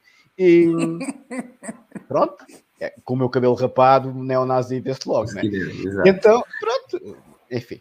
E então, um, eu, eu, concordo consigo, Gonçalo, porque a juventude, eu gosto muito da juventude, especialmente no meu canal, a, a mandar-me ensaios e a mandar-me muitas coisas e muitas vezes também a irem ver os vídeos que eu fiz sobre o professor Mitar Ribeiro, porque a juventude é o futuro. Eu, quando fiz tanto o vídeo de elogio a si, Gonçalo, como ao Miguel, o Miguel é um pouquinho mais velho que você, não, não sei qual é a diferença, mas são ambos jovens, mas é, é o pessoal jovem. 14, 14 anos de diferença. Eu pois nota, meu filho. Eu, eu calculei que, fosse, que o Miguel tivesse nos 30, eu calculei que o Miguel tivesse nos 30, e, mas, mas ainda é um homem jovem, não é? Voltamos sempre ao mesmo, graças a Deus. Mas é, é a juventude, é a juventude, é a juventude que, que é o futuro do país normalmente, porque um, ehm, eu, eu, noto que há uma grande violência, e o professor Mitar Ribeiro falou disso no debate que, que teve lá com os outros tontinhos na SIC, tontinhos porque não perceberam o que, ele, o, que ele, o que ele disse. Não é porque as pessoas são tontinhas, mas não, não perceberam mesmo. Tanto da iniciativa liberal Rodrigo Saraiva como o senhor do PST, que era uma pessoa educada, aliás, não perceberam mesmo. Então a senhora jornalista não percebeu mesmo. Essa precisava mesmo um curso intensivo de ciência política. Mas o professor Mitar Ribeiro disse na, no debate na SIC que efetivamente a violência simbólica que se exerce nas pessoas que são do Chega ou que são simpatizantes do Chega é avassaladora. Porquê? Porque somos todos associados ao neonazismo, ao fascismo, à extrema-direita, e é aquilo que o Gonçalo acabou de dizer de é quase precisa polícia para, para, para se fazer um debate, percebe? Eu tenho notado a, a, a agressividade que esses pelarminhas que falam comigo às vezes no, no, no canal e que escutiram a minha vida toda um, devido ao, ao, nome. Eu não, eu não ponho o meu nome no canal, mas quando pendem as teses de doutoramento, eu, eu, digo o meu nome e eles depois ficam com os meus dados pessoais e então um, conseguem fazer a investigação toda do, do, do meu percurso e como sou são académico. Os Putins, são os Putins do seu canal. É, mas os académicos têm sempre um currículo longo, percebe? Então é, há muita coisa sobre nós na internet, como deve calcular. E então o, o último tipo que eu tive pôs tudo e mais alguma coisa que pôde encontrar, tive lá semanas a fazer a pesquisa. Porquê? Porque eles têm um ódio fidegal ao que supostamente a o Chega e o André Ventura representam, que é, voltamos ao mesmo extrema-direita. Por isso a juventude, para concluir a minha resposta, é de vital importância para se, não só porque são o futuro do país, mas também os próprios jovens conseguem, pela sua frescura e pela paciência também, de, de ainda estarem nestes debates ad infinitum, de com os seus próprios pares e na comunicação social e nos YouTubes, nas redes sociais e por aí adiante, conseguirem fazer passar a mensagem do que é que realmente é o Chega e o André Ventura. Eu consegui persuadir a minha mãe a votar no Chega e no André Ventura a viajar na madeira de autocarro. Aqueles autocarros turísticos, estava sempre a, ver, a vender a banha da cobra, como diz a Ana Gomes. Porquê? Porque as pessoas não sabem. As pessoas não sabem o que é que é o, Chega nem o André Ventura, percebe? Por isso a juventude é de vital importância para esclarecer estas questões, pessoas como o Gonçalo e como o Miguel, as redes sociais e debate e as televisões, que agora os deputados do Chega vão ser muito importantes também para, um, somente da juventude Chega, a, a rapariga, a Rita. A, a, Rita Matias, não é? Rita Matias, uhum. sim, é que, que, que, teve um debate com a, com a filha do meu supervisor de psicanálise, do Carlos Amaral Dias, a Joana Amaral Dias, que ela é, é muito agressiva mas como é filha de papá rico, tem sempre aquela autoridade da esquerda caviar, percebe? A esquerda caviar tem muito essa mania. Como são ricos, vêm com a legitimidade toda de que são os tentores da moral e bons costumes. Mas uh, pessoas como a, como a Rita Matias, que são jovens, e como o Gonçalo e por aí adiante, são fundamentais para também dar a entender às pessoas todas que não são velhos do restelo, neonazis, que gostam disto, mas sim uh, pessoas jovens com um espírito lúcido e claramente a quererem o progresso do país, como é evidente. Miguel, queres, queres, queres concluir? Quero. Hum, sim, queria só dizer uma ou duas coisas. Uh, eu concordo contigo, Gonçalo, concordo com o professor. Uh, acho que é importantíssimo este papel uh, da juventude e do professor Mitar Ribeiro junto à juventude. Ainda bem que ele está presente com frequência, como tu disseste. Há encontros lá está ele, há encontros, lá está ele, há jantares, lá está ele. É importante que seja uma referência. Uh, até porque nós temos, mesmo com a presença do Somitar Ribeiro, uh, a balança continua completamente desequilibrada, não é verdade? Porque os miúdos vão para a escola, miúdos e adolescentes e novos adultos, não é? Portanto, estou a falar das primárias, das secundárias, da, das universidades, depois mestrados e por aí fora. Portanto, há um percurso escolar de uma ponta à outra onde há um domínio da, da esquerda, mesmo assim e constantemente eles são injetados com esta, com esta coisa do progressista, com esta coisa do mundo novo, e são esses pensamentos que, que, que, são depois a consequência de eles não saberem exatamente aquilo que se passa no país e olharem para nós da mesma maneira que a comunicação social nos uh, coloca o rótulo. Portanto, nós para eles só somos os fascistas, os extremistas e esta coisa toda. Porquê? Porque eles também têm falta de espírito crítico, eles não sabem fazer uma análise simples, temos uh, miúdos a acabar o 12 ano que não sabem fazer coisas simples ou não, ou não sabem nem sequer ver um, um número contribuinte no, no, no, cartão de cidadão, mas depois saem de lá, pensam que dominam o mundo. Isso é verdade. Pá, é, é, é, uma situação complicada. Temos uma disciplina com de, de, de, de aquela disciplina que eles é, querem. Cidadania e igualdade de género, acho que é isso. Isso, obrigado, Gonçalo cidadania, não sei o quê, que os miúdos sabem o que é transexuais, sabem o que é, que é homossexuais, sabem isto, sabem o que é a bandeira LGBT, sabem que têm que odiar a igreja, nas entrelinhas, mais ou menos, que é o patriarcado, não sei o quê, blá, blá, blá, blá, blá. Mas um gajo pergunta lá está, novamente, o que é o contribuinte aqui no, no, cartão de cidadão, não sabem, não sabem para que é que serve, não sabem o que é o número do utente, essas coisas todas. Não, não sabem nada, absolutamente nada da, da, da prática da vida. E isto é um problema, porque a cabeça deles está completamente indrominada para a política, está, está hum, doutrinada dentro das filosofias marxistas mais modernas, por assim dizer. Todos eles pensam da mesma maneira, todos eles querem da mesma maneira que o mundo pense como eles, e se não pensar, está tudo, está tudo acabado, é, é extermínio, são todos extremistas, assim, sabe. Não, já sabemos que isso acontece e, portanto, ter pessoas como a professora Mita Ribeiro. Eh, acho que a universidade onde anda o Gonçalo é, é, é um à parte do universo minha, de universidades que nós temos no nosso país. A minha, é? sim, uh, para quem eu tenho muita gente jovem a ver-me, portanto, um, ehm, até pode ajudar a quem quiser entrar no ISCSP. Uh, o é tendencialmente mais, mais à direita. Portanto, o Adriano Moreira, como devem saber, uh, era acho, acho que não preciso de concluir. Até o corpo docente é uh, de pessoas mais ligadas à própria direita. Por exemplo, eu tenho só de professores que eu tive, o Pedro Passos Coelho, enfim, é ex-primeiro-ministro do PSD, Samuel Paiva Pires, também uma personalidade conhecida dentro do CDS. Portanto, o próprio António Sousa Lara, uh, que já esteve no Chega, vai se reformar agora, mas pronto. Um, o próprio José, José de Lima Maltês, que, enfim, uh, não é propriamente não é tão à direita como o Sousa Lara, obviamente, como o professor Sousa Lara, mas um, não, é, não é de esquerda, não, nem de perto, mas um, tem um corpo docente mais à direita do que outras faculdades eh, em Portugal, sem dúvida. É um, um ali um bocado mais conservador, com tendências liberais, se assim o quiserem categorizar, isso sem dúvida. Mas, mas eu acho que o rácio continua desequilibrado, mesmo assim, não é verdade? São das poucas universidades, não é? que, que podemos. Eu acho que quererem tirar a ideologia da, da escola, a ideologia política, isso não, nunca vai acontecer. Há sempre um, ali um cunho ideológico que vai estar presente dentro das universidades. E acho que não há problema, desde que os alunos percebam para o que vão. Como o Gonçalo acabou de dizer, querem entrar nesta universidade, é isto, é isto, é isto, é isto. Querem entrar numa universidade de, de letras, de, de não sei das quantas, vai ser isto, vai ser isto, vai ser isto, e eles têm que perceber. Agora, utilizarem o meio de ensino uh, para implementarem doutrina política disfarçada é que se ela fosse clara, pronto, ok, era clara, é isto que nós estamos a dizer, é isto que nós estamos a, a fazer. Mas ela não é clara, porque isto começa desde as primárias, não é? Desde os pequeninos, depois até às secundárias com os adolescentes e depois continua pelas faculdades e por aí fora. E o percurso académico é tudo isto, basicamente, até ao final da, da, das carreiras, até que entram na, na vida profissional.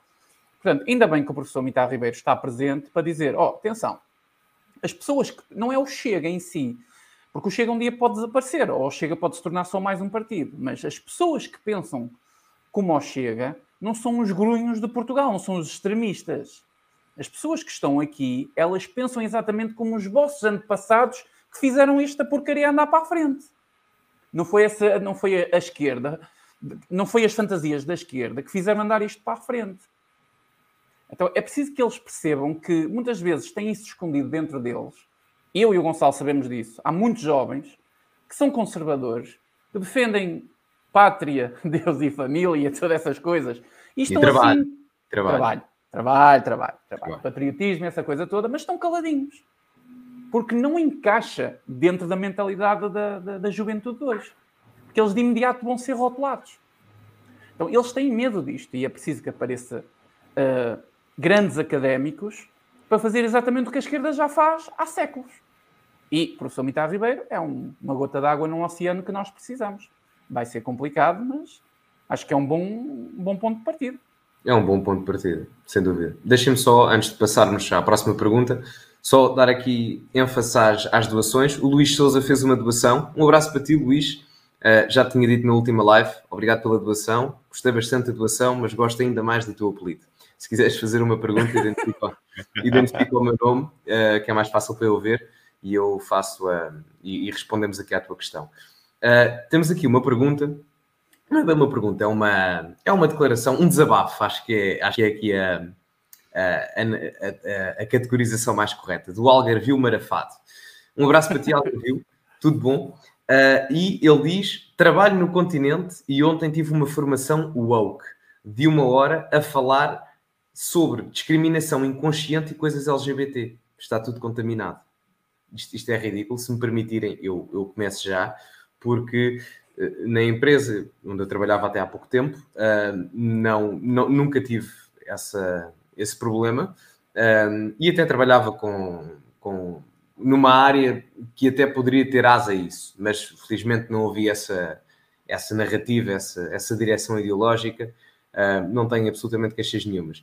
Mas sei de empresas nomeadamente como grandes multinacionais, Nestlé e afins, em que os trabalhadores que lá estão são obrigados a ter formações disto e daquilo por causa da igualdade de género e temos não sei quantas mulheres ali, não sei quantas pessoas negras acolá e etc, etc.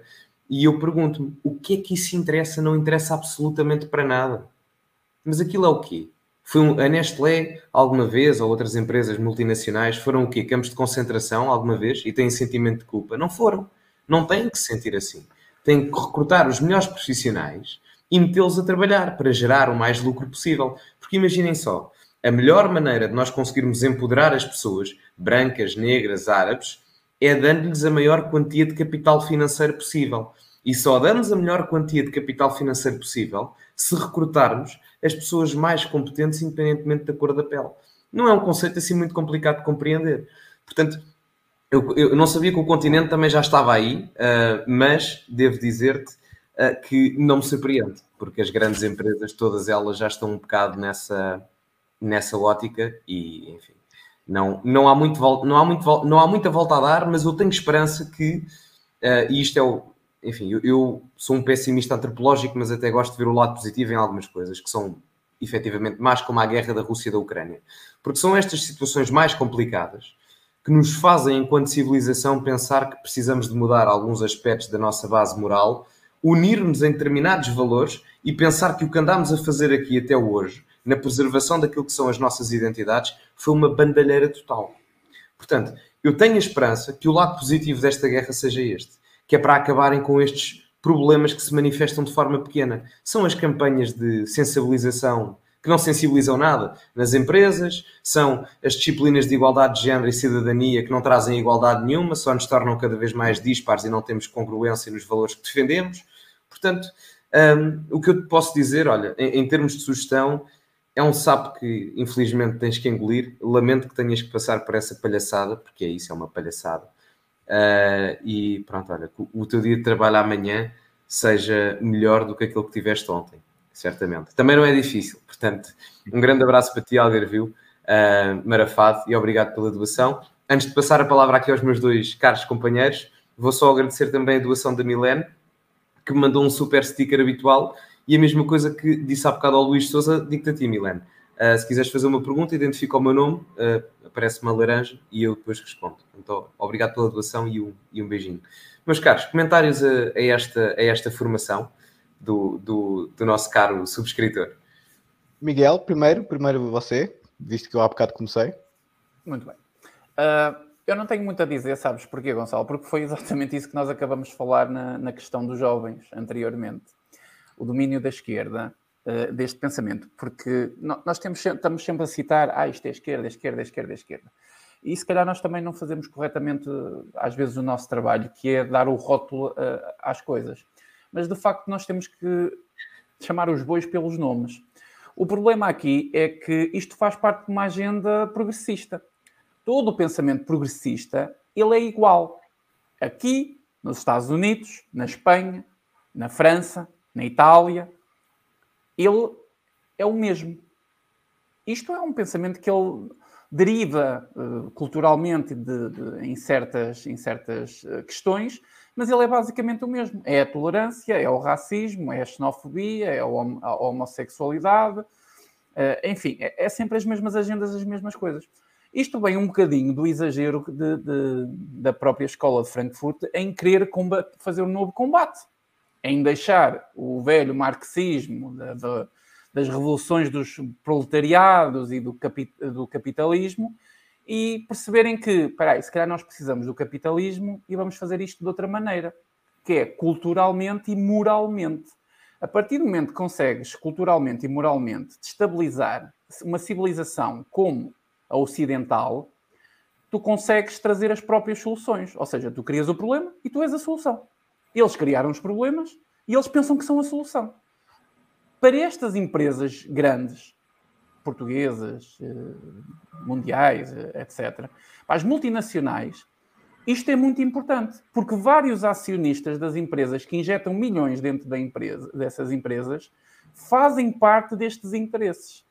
Então, porquê é que o Algarvio tem que estar a levar com uma formação de 8 horas num dia de trabalho para falar dessa treta da igualdade e não sei o que de género, no tatatata. Porquê que isso tem de acontecer? Quando ele devia estar a ter uma formação como ser bom funcionário, eh, uma formação de segurança, eh, cuidados de higiene, sei lá, essas coisas que se fazem no trabalho, normais, não é? é? Como atender os clientes, digo eu. Deixa-me é só dar uma, uma, parte importante, que é o, o, continente pertence ao grupo Sonai, como devem saber, que uh, também pertence ao grupo do Jornal Público. Portanto, não se esqueçam Aos disso. Falidos aos falidos do jornal público. Sim, o público não dá lucro há não sei quantos anos, portanto, também não é por aí. É... O público não nasceu para dar. Para dar Sim, claro que não, claro que não. não é? É, é, o, aliás, eu acho que eh, tens, ou Algarvio, tens que fazer uma proposta lá ao teu chefe, em vez de fazerem essas formações e, e perderem 8 horas por dia, basta uma hora de leitura do público e assim já ninguém faz formações ideológicas. Que injetem o resto de dinheiro, claro. A dar a sugestão. Mas isso que tu disseste, e até vou aproveitar isso para terminar, que eu perdi o, o meu raciocínio. Mas isso que tu disseste é, é, um, é um, pode ser um, um ponto de, de, de, de, pensamento para as pessoas. Porquê que uma empresa como a Sonai, que só vê dinheiro à frente, e vocês sabem disso, pagam ordenados miseráveis aos funcionários e depois metem 5% de, produto num, de, de, desconto num produto que está 10 vezes mais caro que o normal. Acho que toda a gente vai às compras e sabe isso e sabe como é que funciona a Sonai. A Sonai é muito importante para o crescimento da nossa economia, é mas é uma empresa que só pensa em dinheiro. E não, não estou a dizer que sou contra isso. Mas porquê que uma empresa como a Sonai quer manter o, o, público que nunca deu, nunca deu um cêntimo de, de, de lucro? Porquê? Qual é o interesse por trás disto? O que é que a Sonai está a ganhar verdadeiramente para manter este cancro dentro da empresa? Porque aquilo só gasta dinheiro, basicamente. Já pensaram nisso? Isso, isso é uma boa maneira de pensar. Ah, caramba, estes gajos só pensam em dinheiro e depois tem um jornal que ele não, não dá dinheiro nenhum. Mas porquê que isto está ativo? Porquê? Qual é o interesse? Entende? Então, se calhar começar a, a, pensar um bocadinho pelas próprias cabeças também é uma solução. E eu passo a palavra. Concordo. concordo. Um, não, eu, eu não sou de me vitimizar, como sabem, porque eu sou de direita, como tal, tenho o discurso da autorresponsabilidade, não é o discurso da vitimização. é, mas eu, eu, infelizmente, sou daqueles tipos que vão dar a formação ao, aos senhores como ao, ao Agravio, Marafato, e eu não me babo, eu, eu, eu, eu, eu tenho uma apoplexia porque eu trabalho numa multinacional muito grande, que é a maior empresa de saúde mental do Hemisfério Sul. É, a nível mundial. É uma coisa imensa e os tipos são muito ricos. E neste lado do mundo tem muito poucos especialistas, porque neste lado do mundo falam mal dos ocidentais, mas precisam de nós como o pão para a boca, percebe? Percebem? Então, quando há casos de homicídio qualificado e por aí adiante, eu sou mandado muitas vezes para os tribunais, onde trabalho diretamente com o Ministério Público, para tentar demonstrar a imputabilidade ou a imputabilidade do arguido. Como vocês sabem, tanto o Miguel como o Gonçalo, porque eu sei que o Miguel principalmente falou de mim sobre isso uma vez num vídeo, e por causa da psicopatia, da sociopatia, lá do outro, do outro jovem que que tentou mandar o Gonçalo pelos ares, graças a Deus não estava lá, mas, mas era na graças sua universidade, era na sua universidade. Agora, o que eu quero dizer é que eu próprio sou mandado, e eu sou para mandado, infelizmente, é, porque os imigrantes têm que comer e calar, o privilégio branco do imigrante, comes e calas e acabou. Mas o, o, privilégio branco é, é só mesmo o Mamadou que tem isso na cabeça. E eu assim. Mas o, o, problema é que hoje em dia, nas grandes multinacionais, isso é obrigatório. E hoje em dia, essas formações que eu próprio tenho que ajudar e engajo-me todo e quase que vomito-me, estilo João Paulo Sartre, a vomitar o mundo, como ele dizia nas suas mãos sujas, um célebre livro de João Paulo Sartre, que a gente tem que vomitar o mundo, engole e depois vomita o mundo. Não, infelizmente, essa, essa narrativa da, da ideologia, especialmente a, a comunidade LGBT, é a mais perniciosa de todas é, eu tenho o Black Lives Matter e o movimento Me Too irritam-me, não me irritam muito. Uh, porque eu lido pouco com eles. Porque deste lado do mundo os negros praticamente não conseguem entrar, percebe? Dizem, ah, não, mas a uh, uh, Austrália, Nova Zelândia, Singapura, Dubai não são racistas. Então vamos ver quantos negros é que, é que estão nesses países. Não conseguem entrar.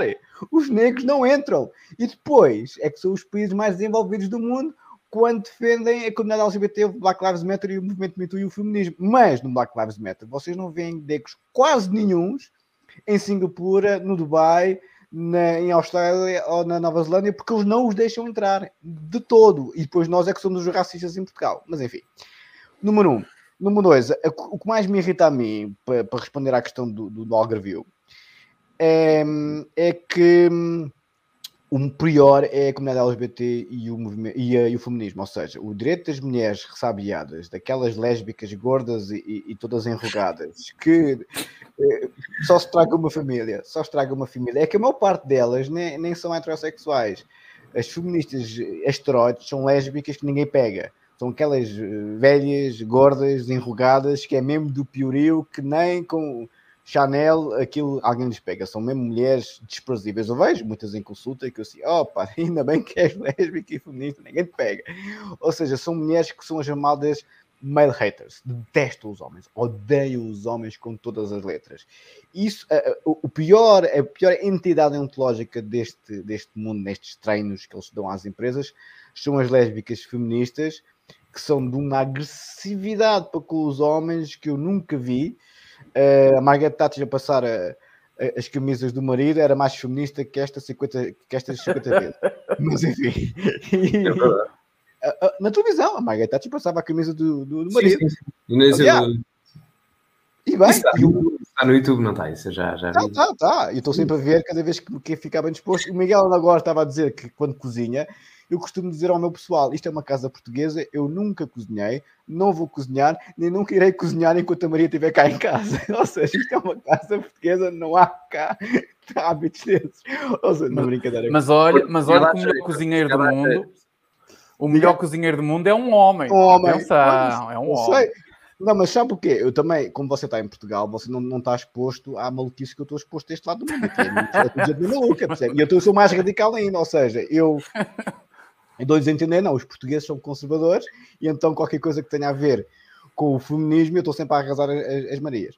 Mas o que eu estou a querer dizer para acabar é que a comunidade LGBT e o feminismo é o pior na, nas, nos treinos, percebe? Ou seja, neste, nestas formações, eu noto que quando aquela uh, castora, a Jacinda Ardern, foi eleita, eu tive que fazer formações, um, a primeira-ministra de Nova Zelândia, que eu detesto a mulher se há mulher que eu detesto é essa. Eu detesto a mulher que, além de ser feia até à medula, aquele, aqueles dentes que é uma castora que dá para comer um crocodilo. A mulher é de uma insuficiência intelectual que nunca viste. Mas, devido a ela ter sido eleita, eu fui obrigado a ir dar treinos para defender o, o feminismo, justamente porque tinha sido eleita uma primeira-ministra nova zelandesa.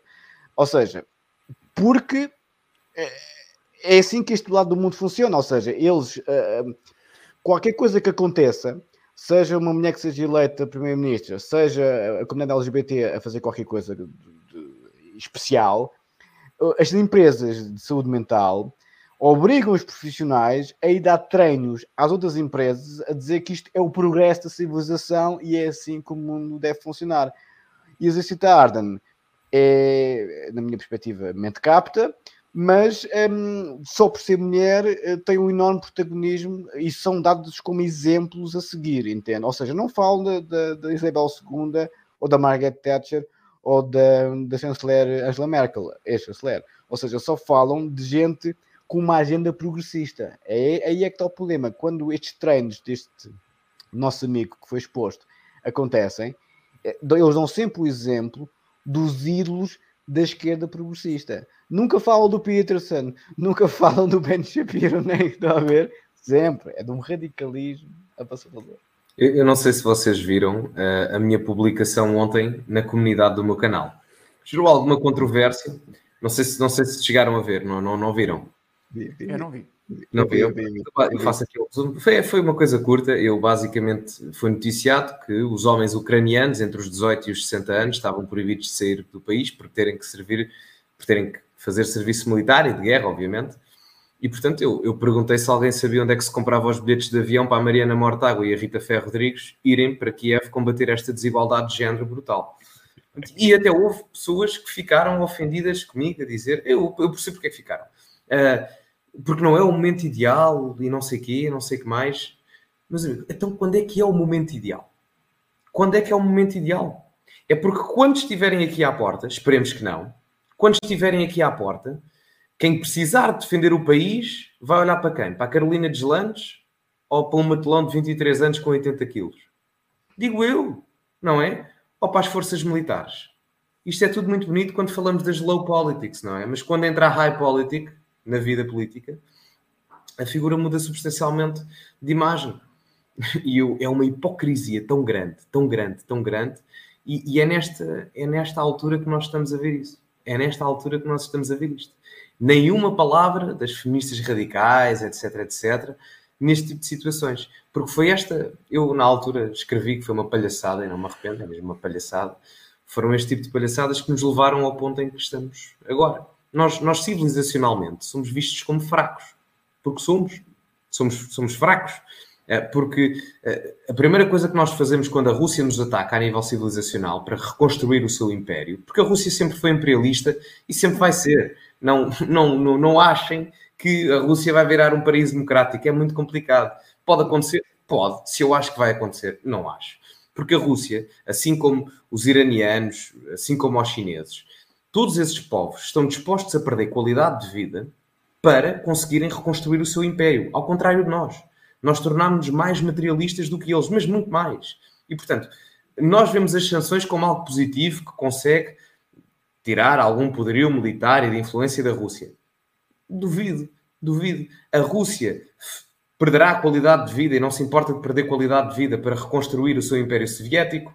A China não se importa de perder qualidade de vida e material para reconstruir e reconstituir Taiwan no seu território. E uh, o Irão, por exemplo, não se importa de perder qualidade de vida para destruir Israel. A verdade é essa, não, não podemos ser ingênuos. E portanto, eu espero que a hipocrisia, este momento, seja o início da perda de, de hipocrisia destes valores um bocado misturados do, do Ocidente. Não sei se Sabe, querem eu, eu queria eu... só dizer uma coisa rápida. Uh, o que vocês fizeram é... devia, devia servir para que metade das pessoas nas suas redes sociais desligassem os dedos da, do, do, do, moralismo, seja a favor da Rússia ou a favor da Ucrânia, seja de onde for, e se tem um cérebro uh, dentro de, do crânio, começar a usá-lo. Porque eu começo a ver que as pessoas que se dizem de direita sofrem do mesmo mal que as pessoas da esquerda. Elas veem só política à frente, elas não analisam as coisas com consciência e são levados a, a, criar lados de uma moeda que não percebem como é que ela funciona. Portanto, se o inimigo é a favor do A, eu vou ser do B. É Exatamente. É quase assim. É, basicamente é isto. E isso fez-me pensar numa coisa que, que eu vou-vos dizer. Eu, e tu, Gonçalo, o que acabaste de dizer, uh, até, até achei interessante, porque eu tenho um vídeo que vai sair agora, já agora aproveito a fazer aqui a minha publicidade, aqui a fazer um, um bocado de, de, de, de aproveitamento político ao canal do Gonçalo. Uh, bem, saiu um vídeo no meu canal às duas horas hoje que fala sobre as, as, profecias do Trump em relação exatamente à China, a Taiwan, à Rússia, à Ucrânia e ao Irão e uh, todo aquele desacato com Israel. Uh, o Trump fez algumas, vamos chamar profecias, entre aspas, obviamente, uh, que são bastante interessantes e eu fiz um vídeo dentro dessa perspectiva, portanto, se estiverem interessados, o vídeo sai hoje por volta das duas horas. E de facto é isso que, que está a acontecer. Sabem, resumindo isto, um, e alguém disse isto, que eu não sei quem é, mas vocês podem até saber. Tempos, tempos difíceis criam grandes homens, grandes homens criam tempos fáceis, tempos fáceis criam pessoas fracas e pessoas fracas criam tempos difíceis. Portanto, isto é um ciclo. E acho que o Ocidente está na pior fase do ciclo dele, sinceramente. Nós construímos tudo, fomos a mais avançada civilização em todos os aspectos que existiu. Conseguimos construir os outros, reconstruir os outros até, conseguimos dar moral ao mundo e agora estamos numa fase de decadência moral autêntica. Autêntica. Nós não nos reconhecemos a nós próprios. Isto que nós estivemos aqui a falar, basicamente hoje, eh, esta live toda, é exatamente a consequência da decadência do Ocidente. E quem fala do Ocidente também pode meter os Estados Unidos, pode meter metade da América Latina lá no meio, pode meter uh, alguns países africanos, porque foram os países ocidentais que trataram disso tudo, não é verdade? Então, acho que a missão de reconstruir o Ocidente, ela não começou agora, ela já começou há bastante tempo, porque eu acho que ele ainda se ainda se está a desmoronar e acho que ainda se vai desmoronar mais, sinceramente. A reconstrução não vai ser fácil. Eu nem sei se vai ser na nossa geração, para ser sincero com vocês. Pois, um, ehm, Gonçalo, dá-me licença? Sim, não, eu, como já tinha começado a dizer professor, mas como começou. Ah, ok. Pode ir, pode ir, pode ir. Perdão. Pois, o Gonçalo é um pessimista antropológico, não é? É, é assim que se define. E, e o Miguel é? Não, não, inteiramente, não. mas substancialmente pessimista antropológico. Hum. E o Miguel também? Não, mais ou menos. Eu sou, sou um bocado pessimista das origens da, da minha, das minhas ideologias, mas há momentos que eu até sou bastante positivo e o Gonçalo sabe disso. Até já discordamos em algumas questões porque ele diz: é pá, tu consegues ser mais positivo do que eu em certas questões. Mais idealista, quase. É, é, um, é um bocadinho isso. Portanto, eu nem me defino, que é quase, quase isso. Mas estou preocupado. Sou, sou uma pessoa genuinamente preocupada com, com o estado do mundo. Pois, eu, eu quando vivia na Europa, não. Eu quando vivia na Europa, como, como era, enfim, bom vivant, hum, estava menos preocupado. Eu era, tinha menos consciência política que, que os meus amigos.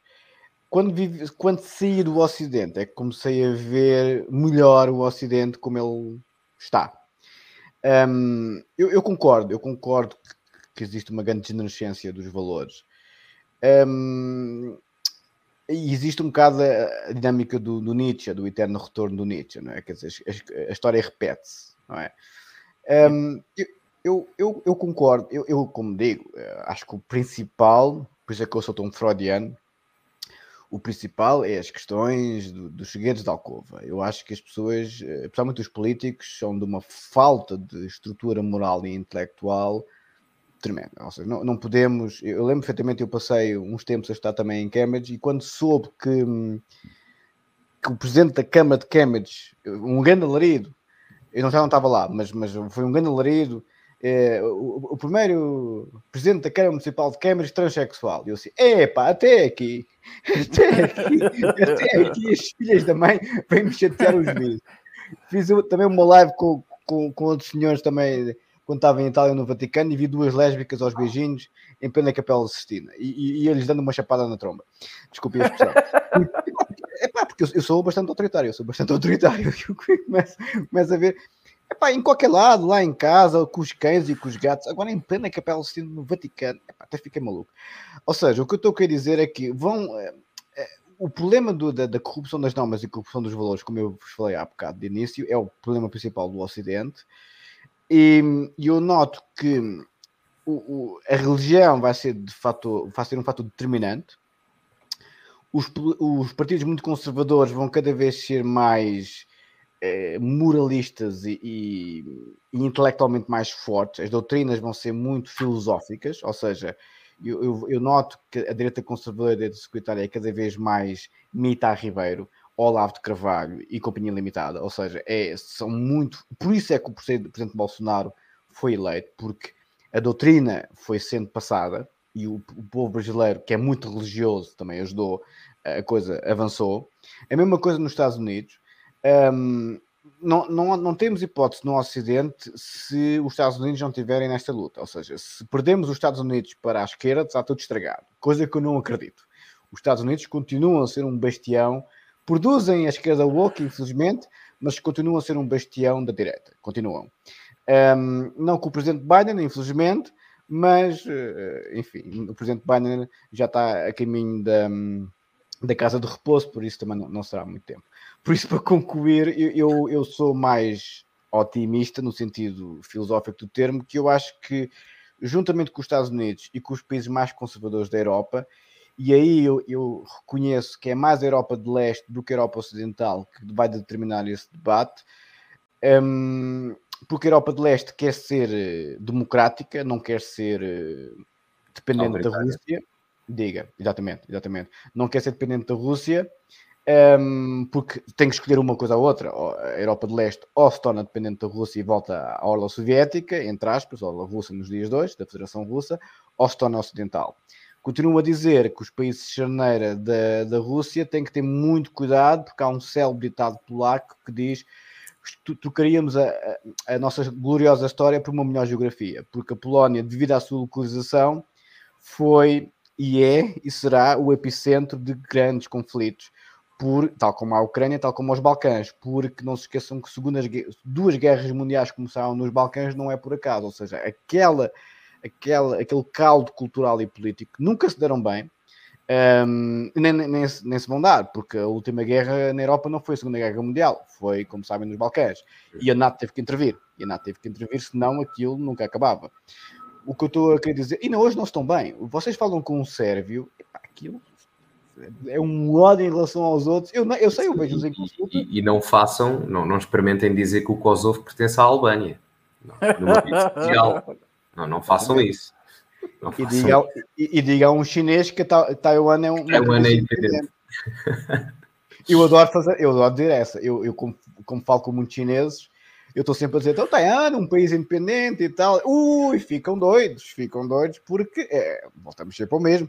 Ou seja, estas dinâmicas muito fratais, eu, eu, eu, eu, continuo a achar, por isso é que eu gosto tanto da Igreja Católica e sou tão defensor do Vaticano e da Igreja Católica em geral, o Colégio Cardinalício, a, a, a Congregação para a Doutrina da Fé, não necessariamente o Papa em questão. O Papa em questão, pronto, está bem, pode ter os seus defeitos, mas uh, o papado é muito mais que o Papa, ou seja, é o Colégio Cardinalício e a Congregação para a Doutrina da Fé, entre outras coisas. Por isso, a Igreja Católica, os Estados Unidos e a Europa, leste primeiramente e depois ocidental, eu acho que vão uh, reconquistar o seu, a sua dinâmica civilizacional, como sempre foram sempre fomos quem dominámos o mundo.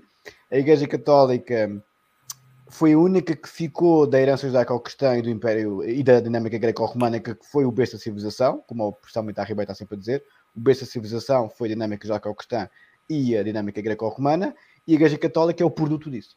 Ou seja, a Igreja Católica, Estados Unidos e Europa, como sempre foi, pelo menos nos últimos dois mil anos, irá outra vez reconfigurar uh, o progresso da civilização não acredito que a esquerda ganhe esta batalha, vou ser sincero. Porquê? Falharam sempre. Falharam sempre. A, história provou que eles têm falhado sempre. Agora, pronto, podem ter uns palerminhas uh, as feministas e as LGBTs e, e, e 25 pais, 25 mães, 25 transgêneros, está bem à vontade, podem terem umas tribos meias mentecaptas, mas vai ser só um registro tribal. Não acredito que seja o futuro da civilização, nem de perto nem de longe. Eu, e... também, eu também não acho. Desculpa, Gonçalo, é só, só um apontamento. Sim, sim, sim, sim, Eu também não acho que a esquerda vai, eh, vai, vai ganhar esta batalha, porque isto. Eu sou católico, não sei se sabia disso, eu sou católico, uh, praticante. Dá para ver, dá para ver, dá para ver. Dá para ver. Suspeita-se, suspeita E suspeita ouvi dizer, ouvi dizer por aí. E um, isto para mim, eu tento não, não, não levar hum, toda esta discussão política, social, cultural, filosófica, mas ela também é, e acima de tudo, para mim, é uma questão uh, religiosa. Isto é uma batalha religiosa a um nível que um, poucos uh, filósofos conseguem pensar. E, portanto, o comum dos mortais como nós e os LGBTs, essa gente toda, a isso é que é impossível pensarem dessa forma. Portanto, isto para mim também é uma questão, acima de tudo, religiosa. E, como sempre, eu concordo com, com o professor, uh, tanto a Igreja como a própria filosofia, os três pilares fundamentais de, do Ocidente, não é verdade? Uh, o direito romano, a filosofia grega e, a, e o, a Igreja Católica, a moral judaico-cristã, por assim dizer, vão ser novamente os alicerces de uma reconstrução. Mas o que eu quis dizer há pouco é que eu acho que não vai ser na nossa geração. Eu acho que vai demorar algum tempo é que isto. Sim. Até mesmo pelas próprias profecias que, que, que, a Bíblia tem escrito há mais de dois mil anos. Que algumas delas podem, podemos olhar para os tempos de hoje e ficar um bocado preocupados. Eu sei que há muitas pessoas que, que são ateus e que não, nunca estudaram uma Bíblia e que acham que aquilo foi tudo escrito à medida para, para que fosse instrumentalizado.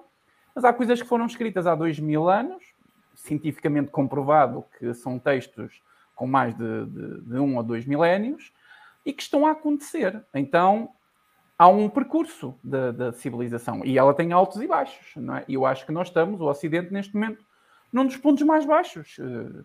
Somos a geração com mais acesso à informação, com mais tecnologia, com mais esperança de vida por causa da nossa própria tecnologia. Criamos uh, as democracias, a liberdade, etc. E estamos a viver tempos que eles são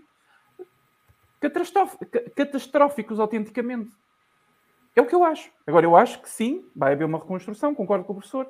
Não acho é que seja na nossa geração. É isso que eu, que eu quis dizer. Concordo. Bom, meus caros, Uh, eu não vou acrescentar mais nada uh, ao que o Miguel disse. Até tu és ateu, não podes acrescentar, não é verdade? Não digas que eu sou ateu. Já te, já te disse que fico ligeiramente ofendido quando, quando me acusas de ser ateu. Pá. Não Olha, eu preocupado. É agnóstico? Isso, já eu sei, já eu sei. Você é o quê, Gonçalo? Você é agnóstico? Eu sou um agnóstico com tendências fortemente teístas. Já fui, já fui ateu da barra pesada em tempos passados, mas gradualmente tenho vindo a mudar a minha percepção sobre, sobre a religião. Eu é que estou a implicar sempre com ele. Sou eu que implico. Não, mas, não, isto já é, uma, já é uma inside joke. Posso ter uma coisa? Exatamente. Sim, sim, sim, pode, pode. É, é, não posso deixar passar esta. Eu sou agnóstico, um, mas eu sou um agnóstico kantiano. Ou seja, o Kant, do idealismo transcendental, dizia Exato, que. Sim. Aliás, o Papa João Paulo II considerava-se kantiano, o coisa que eu fiquei muito surpreendido quando soubesse. Uh, porque o Papa João Paulo II era Papa e foi um dos melhores Papas de sempre, na minha perspectiva, só superado pelo meu favorito, que é Paulo VI, o maior intelectual do papado do século XX.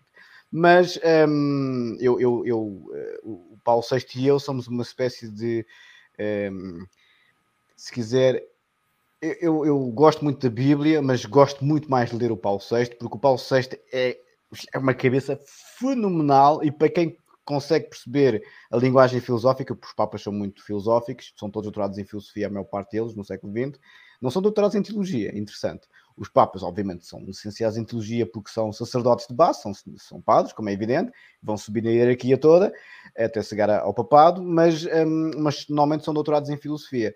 E o Papa Paulo VI, um homem absolutamente extraordinário, é o meu favorito. Mas o Papa João Paulo II, como eu estava a dizer, era kantiano porque o Kant defendia o nihilismo transcendental, condição de possibilidade a priori de algo, não independente da experiência, mas sim condição de possibilidade, ou seja, o Kant falava da divindade, das três, das três ideias transcendentais, Deus, alma e mundo, como condições de possibilidade a priori, ou seja, ele punha Deus, alma e mundo como condições transcendentais na crítica da razão pura.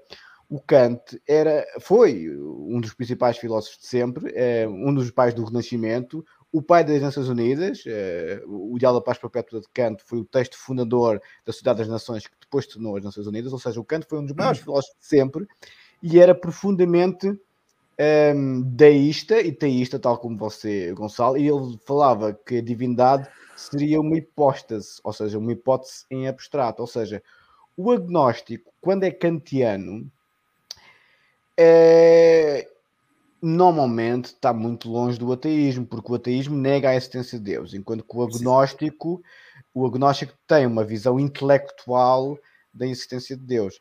O crente, Miguel Macedo, e muitos outros, o crente é Kierkegaard. Kierkegaard, que é um existencialista cristão muito forte, dizia perder a razão para ganhar Deus é a essência da fé. Ou seja, o crente não intelectualiza a fé. O agnóstico intelectualiza a fé. Dir-me, é farinha no mesmo saco? É. é farinha no mesmo saco, só que são um bocadinho diferentes. Uh, mas o agnóstico não é ateu, muito longe disso. Uh, por isso, Gonçalo, eu acho que tem, tem toda a legitimidade em achar que está em boa companhia com o Miguel Macedo, porque são, são similares. É um bocadinho diferentes, porque o, o Miguel será mais próximo do mistério e da verdade que encerra, uh, por exemplo, as questões da, da, Bíblia. Há questões que só mesmo pela especulação uh, teológica é que consegue percepcionar. Uh, o Concílio de Trento foi quem, de certa forma, redigiu a última versão da Bíblia e houve grandes debates, por exemplo, acerca da imortalidade de Jesus Cristo, ou seja, se era filho unigênito de Deus ou não, entre os próprios redatores da Bíblia. Ou seja, uh, isso é a visão intelectual do Concílio de Trento. Um, um crente uh, vê o Concílio de Trento como os dogmas a serem um, uh, eh, completamente sedimentados. Por exemplo, houve, eu vou concluir, porque se eu começo a falar disto é uma live de 25 horas. Eu, eu não sei se o professor, o professor viu as séries bíblicas do Jordan Peterson. São vários episódios. Não, mas se, se, se, vir, se, vir, vou ficar pior, porque você já percebeu que eu ah, gosto mas, muito disto. Mas veja, tenha atenção, veja, é veja. Pode fazer 250 vídeos sobre as séries bíblicas. pois, porque eu, porque, não, porque, Pois, porque ele é, do, ele é do, das minhas águas, percebe? Ele segue o Carlos Gustavo Jung da psicanálise da psicologia Sim. analítica. o, o Carlos Gustavo Jung tem um livro muito interessante, que eu já li partes dele, que é o Psicologia e Religião, que ele é. associa e faz uma, uma associação muito interessante entre aquilo que é o nosso comportamento psicológico e, e como é que nós demonstramos isso na prática no, no comportamto religioso. Eu li partes do trabalho, mas foi numa vertente não, não política o pai do Jung era pastor protestante, era, ele era homem da religião.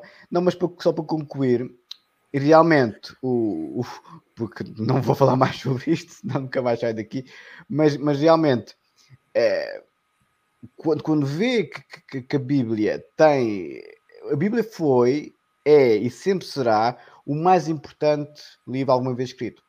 Não só pela sua importância simbólica, foi mais vendido sempre, aliás, é o mais importante de todos mas muito mais pelo seu símbolo eh, metafórico e metonímico, porque as pessoas que têm uma visão intelectual da Bíblia é um erro.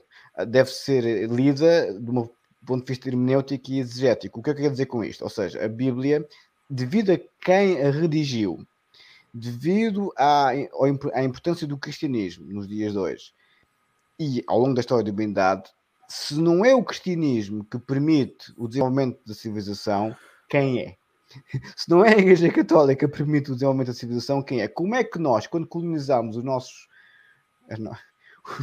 os nossos irmãos do antigamente, ehm, quem é que eh, foi, digamos, a principal fonte da educação, da estrutura intelectual, das universidades? O que é que eram as igrejas na Idade Média se não igrejas? Quando vocês vão a Cambridge ou Oxford, vêm aquelas totais igrejas, aquelas catedrais autênticas, porquê? Porque o saber sempre teve na igreja, sempre teve na religião. Os sacerdotes egípcios eram os únicos que eram literados, ou seja, o faraó era analfabeto normalmente.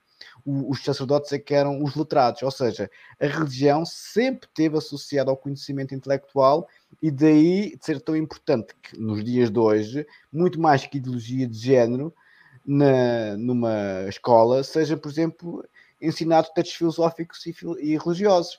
Acho estúpido que se fale de ideologia de género quando não se fala nada da Bíblia. Não é do ponto de vista teológico, filosófico. Ou seja, por exemplo, a diferença entre Novo Testamento e Velho Testamento. Se vocês vão perguntar àquela gente cultíssima do Big Brother a diferença entre Novo Testamento e Velho Testamento, ninguém sabe. Ninguém sabe. Sabem as lésbicas que vêm lá não sei de onde e que namoram com o Beltrano e depois dorme com o outro, não sei mais o quê. Que eu fico encantado, porque aquilo é forte a rir, é tão estúpido que aquilo dá para rir, né?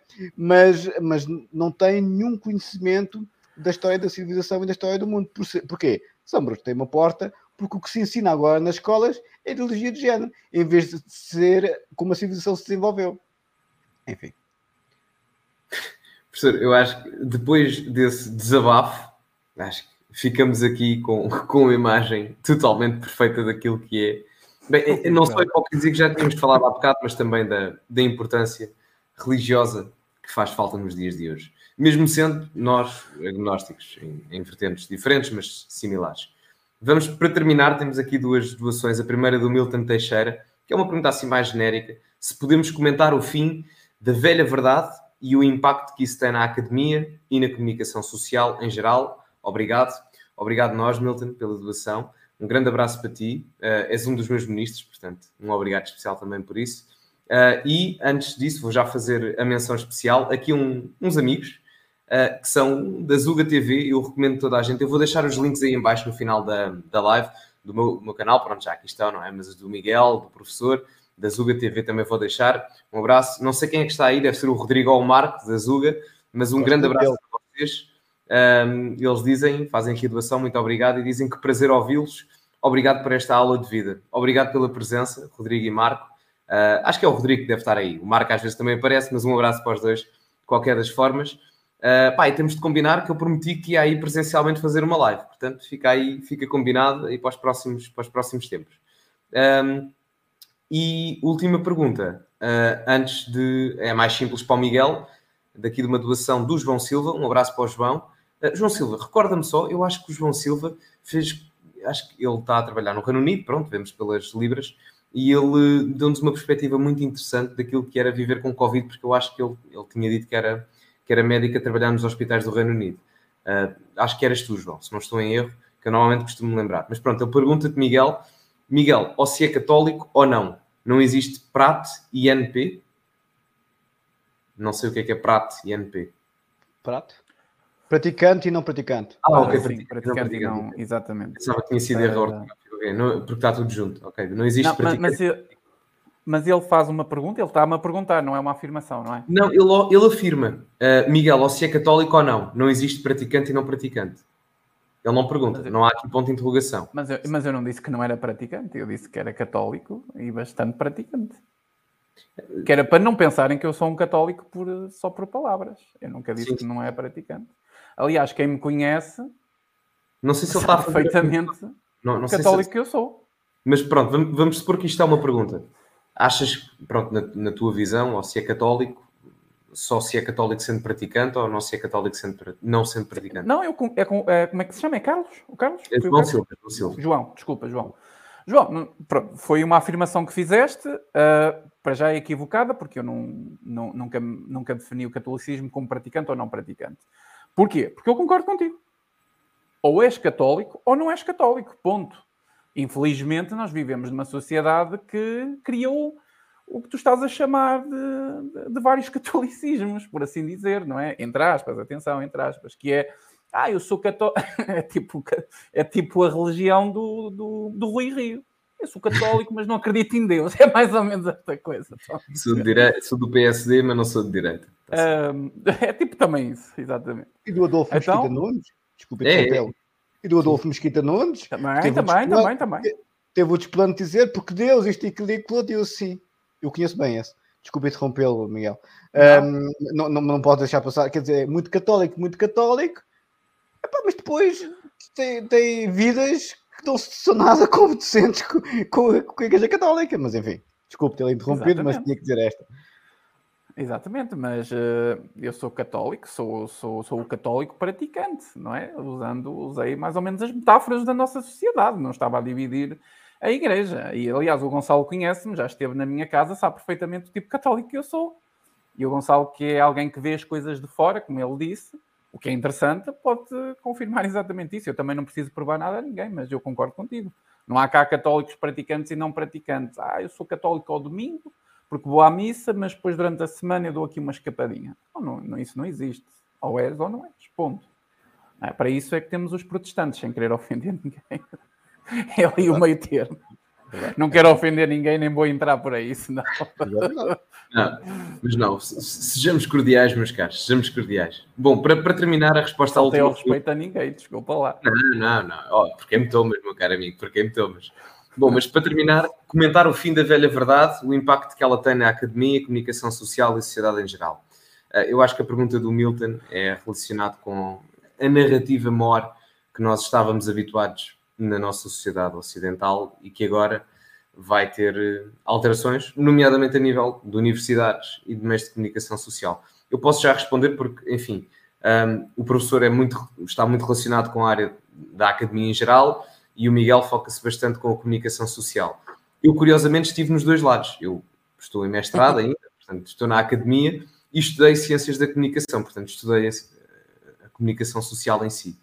Um, e a alteração vai ser, ainda não se nota muito na academia a nível daquilo que se seleciona em termos de comunicação, mas um, já se nota em algumas áreas, por exemplo, na ciência política, eu já noto alguma, alguma diferença a nível do questionamento, porque é uma área mais aberta, pelo menos no sítio onde eu estou, há esse espaço também, devido ao facto de ser um bocado mais às direitas do que, do que o resto das universidades em Portugal.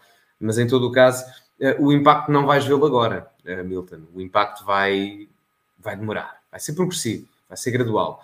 Mas já vemos algum, algumas, algumas diferenças. Eh, porque a comunicação social não, só, não são só as televisões. Eh, nós aqui no YouTube, nós temos eh, mais audiência do que alguns programas de televisão. Portanto, é. as pessoas é que não têm noção disso porque nós não vemos qual é a audiência de milhares de espectadores em alguns programas. Por exemplo, aqueles programas miseráveis, estilo Eixo do Mal, eu certamente tenho vídeos com mais visualizações do que programas do Eixo do Mal, ou o programa da professora Raquel Varela. Portanto, Verdade seja dita, nós também fazemos parte disso. E essa alteração já começou, porque nós também somos comunicação social. A academia vem um bocado antes disso, porque a questão académica, filosófica, de ciência política, nasce um bocadinho antes dela chegar à narrativa comum das massas. É normal. É normal que assim aconteça. Aliás, nesta questão da Ucrânia, eu tive uma aula de, de metodologia de, ciência política semana passada Uh, e havia já malta, inclusive eu, a pensar em que ponto é que se calhar não altero o, o teor da minha tese de mestrado para incluir aqui um bocado de tema, temática da Rússia, União Soviética e afins, porque é o assunto do momento, ou seja, nós costumamos, e, e em termos académicos, nós temos tendência a questionar aquilo o mais rapidamente possível, às vezes até antes de acontecer, ou muitas vezes depois daquilo acontecer. Hoje em dia há quem faça teses de mestrado sobre a Primeira República, que já acabou quase há 100 anos. Portanto, é muito por aí. Mas as diferenças vão chegar, a velha verdade. Eh, as pessoas já perceberam que a velha verdade já é velha, já não se adequou aos novos tempos, mas para elas ainda é uma verdade, apesar de velha. E fico-me por aqui, é a minha última intervenção. Uh, depois passo a palavra ao professor, ao Miguel, e depois eu, eu fecho aqui o nosso, o, nosso, o nosso bar, o nosso tasco. Ok, então vou, vou ser curto, coisa que é muito rara em mim, como sabe, mas, mas temos que acabar, já vai longo. Um, não, não há, uma pessoa, há pessoas iluminadas que acham que a verdade é fazer tese de doutoramento no Partido Comunista, como é o caso da pessoa Raquel Varela. Pronto, é o que temos é, e, e é o que é enquanto que o Pacheco Pereira estudou o comunismo toda a vida, mas é, tem um bocadinho mais cabeça que a professora Raquel Varela. Eh, os académicos que defendem a velha verdade, que não é verdade. O Nietzsche dizia que a verdade é um conceito dos fracos, e ele tinha razão. Porque quem tem a verdade no bolso, uh, do ponto de vista teológico, é diferente. As encíclicas encerram sempre a sua narrativa com a verdade que encerra. Mas do ponto de vista teológico, até o dogma da infidelidade papal é, é, ainda hoje existe, e bem, porque em termos teológicos, não é o Quinquinhão Fonseca Benevides que define o que é a doutrina. São, obviamente, os textos religiosos, no caso da Bíblia e dos Evangelhos, São Marcos, Mateus, Lucas e São João, mas também a doutrina desenvolvida pelos Papas e pelos doutores da Igreja, nomeadamente na Igreja Católica, Santo Agostinho e Santo Tomás de Aquino. Por isso, o que eu estou a dizer não é o Quiquinha Fonseca Benevides, não é a Mariana Mortágua, nem a Raquel Varela, nem a Isabel Moreira, que pinta as unhas na Assembleia da República e que, fa, e que tem a data, a data do, do casamento dos homossexuais no, no, no braço, data tatuada. O Adriano Moreira, coitadinho, eh, acho que quando falecer vai, vai, ficar, vai ficar para sempre no céu com uma filha destas. Mas enfim, o que eu estou a dizer, não, não se percebe. A maçã às vezes cai mesmo muito longe da, da árvore. Mas enfim, agora o. O que eu quero dizer é que a verdade dos dias de hoje, a esquerda acha que tem a verdade no bolso, os comunistas têm essa mania os comunistas têm a mania que conhecem o fim da história, estilo Fukuyama do sítio. E, e, a, e, a, verdade dos dias de hoje, cada vez mais se está a ver, devido ao, ao grande extremismo dos, dos, movimentos de esquerda radical. Quando você, eh, Gonçalo, e você, Miguel, vê um movimento colocar como ídolo um criminoso de carreira, como é o caso do George Floyd, um homem que, se, que salta grávidas à mão armada, com isto no registro criminal e um, um movimento que coloca uh, um criminoso de carreira, uma estátua de um criminoso de carreira, e depois uh, o mesmo movimento consegue que a estátua do Thomas Jefferson, um dos redatores da Constituição norte-americana, texto fundador da democracia norte-americana, a estátua do Thomas Jefferson vai ao ar, vai para o, para o museu, escondidinho lá atrás, porque foi escravagista e teve escravos naquela altura. Ora, não ter escravos no tempo do Thomas Jefferson era a mesma coisa que não ter escravos no tempo do Aristóteles, era normal. Ou seja, a, normal, a normalidade dos dias de hoje, que a esquerda radical está a fazer, crer, é a verdade já velha e caduca, porque o que eu estou a dizer é que é tão extremo que eles vão acabar por se despedaçar por si próprios, porque veja, um, são são desafios eh, diretos à racionalidade, percebe? Como é que uma criança com dois anos de idade pode decidir se é homem ou se é mulher, se é rapaz ou rapariga? Tem dois anos e ainda nem sequer sabe falar, só sabe meter xuxa na boca. Ou seja, quando é estes extremos absolutos da, da esquerda radical ir para o, o registro da patologia mental e da, da insanidade, estas pessoas são. Hum, profundamente desequilibradas, a maior parte delas. Mas se você diz alguma coisa, está, está a discriminar. Mas a maior parte de, das pessoas da esquerda radical um, são profundamente desequilibradas do ponto de vista psicológico e psiquiátrico. A maior parte deles deviam estar em hospitais psiquiátricos. Por isso é que eu noto que a verdade, a velha verdade, um, de certa forma, um, é um desdobramento da dinâmica sociológica e psicológica e biológica dos seres humanos e o futuro da civilização, como sempre, o bem vai imperar, ou seja, o bem impera sempre sobre o mal, como dizia o Platão, quem conhece o bem escolhe o bem. Por isso, a esquerda radical, hum, muito ao contrário do que as pessoas dizem, que a esquerda é o progresso e o avanço da civilização, são os mais caducos de todos, porque estão a revivar os núcleos mais primitivos de todos na, na história da civilização. Ou seja, não há gente mais retrógrada e mais arcaica e mais primitiva do que a esquerda radical. Ou seja, a velha verdade de certa forma está a ser reconfigurada pela nova direita e a nova direita vai finalmente chegar ao seu último objetivo, que é o lance da civilização. Tão simples quanto isso. Obrigado, professor. Miguel? Uh, eu, eu concordo, concordo com vocês os dois, portanto eu não vou acrescentar nada. Eu queria aproveitar, era um momento para, para deixar uh, um cumprimento especial a uma pessoa especial ah, que é mandou uma mensagem, portanto fica aqui um cumprimento especial, uh, um beijinho especial para essa pessoa. Uh, o que eu posso acrescentar é que, de facto, sim, uh, está na altura de virar a página e essa página vai ser difícil, porque há algumas correntes vindas do outro lado, mas acho que ela vai conseguir ser virada. Eu concordo com, vos, com vocês os dois e, portanto, tiro um bocadinho de cada um para responder essa questão, que foi uma boa questão. Por acaso foi uma boa questão. Eu estive aqui a fazer de espectador a ouvir vocês os dois. Portanto, passo a palavra. Está tudo dito da minha parte. Obrigado, meu caro amigo. Uh, antes de mais, só dar aqui uma nota a ti, Miguel, porque o João Silva, aquele que tinha feito a questão, não era uma questão, foi Miguel foi uma chamada de atenção. Um abraço aos três. Uh, naquela ah, questão. Tudo bem. Praticante ou não praticante? Sim, tudo bem. Sim. Pronto, olha, obrigado João pela doação e obrigado pelo, pelo reparo, pela chamada de atenção. Um abraço para ti também, nós os três. E meus caros, hoje ficamos por aqui. Um abraço a toda a gente que esteve nesta live no chat. Foi uma hora mais cedo uh, do que é habitual, porque enfim, o fuso horário do professor é, um, é ligeiramente diferente do nosso. Isto nem sempre é... ligeiramente. Mas pronto, foi, tivemos uma excelente audiência. Certamente isto ainda vai crescer mais em termos de visualização.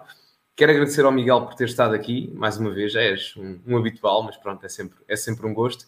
E agradecer-lhe também a si, professor, pela presença numa, numa live já, já bastante pedida e que acho que certamente uh, muita gente gostou e certamente vai ver e rever para ocasiões futuras também acontecerem. Portanto, meus caros, por aqui ficamos hoje. Muito obrigado por terem estado aqui. Um obrigado a toda a gente que esteve no chat a acompanhar. Um grande abraço a todos e, acima de tudo, cultivem-se e até à próxima. Um abraço. Obrigado.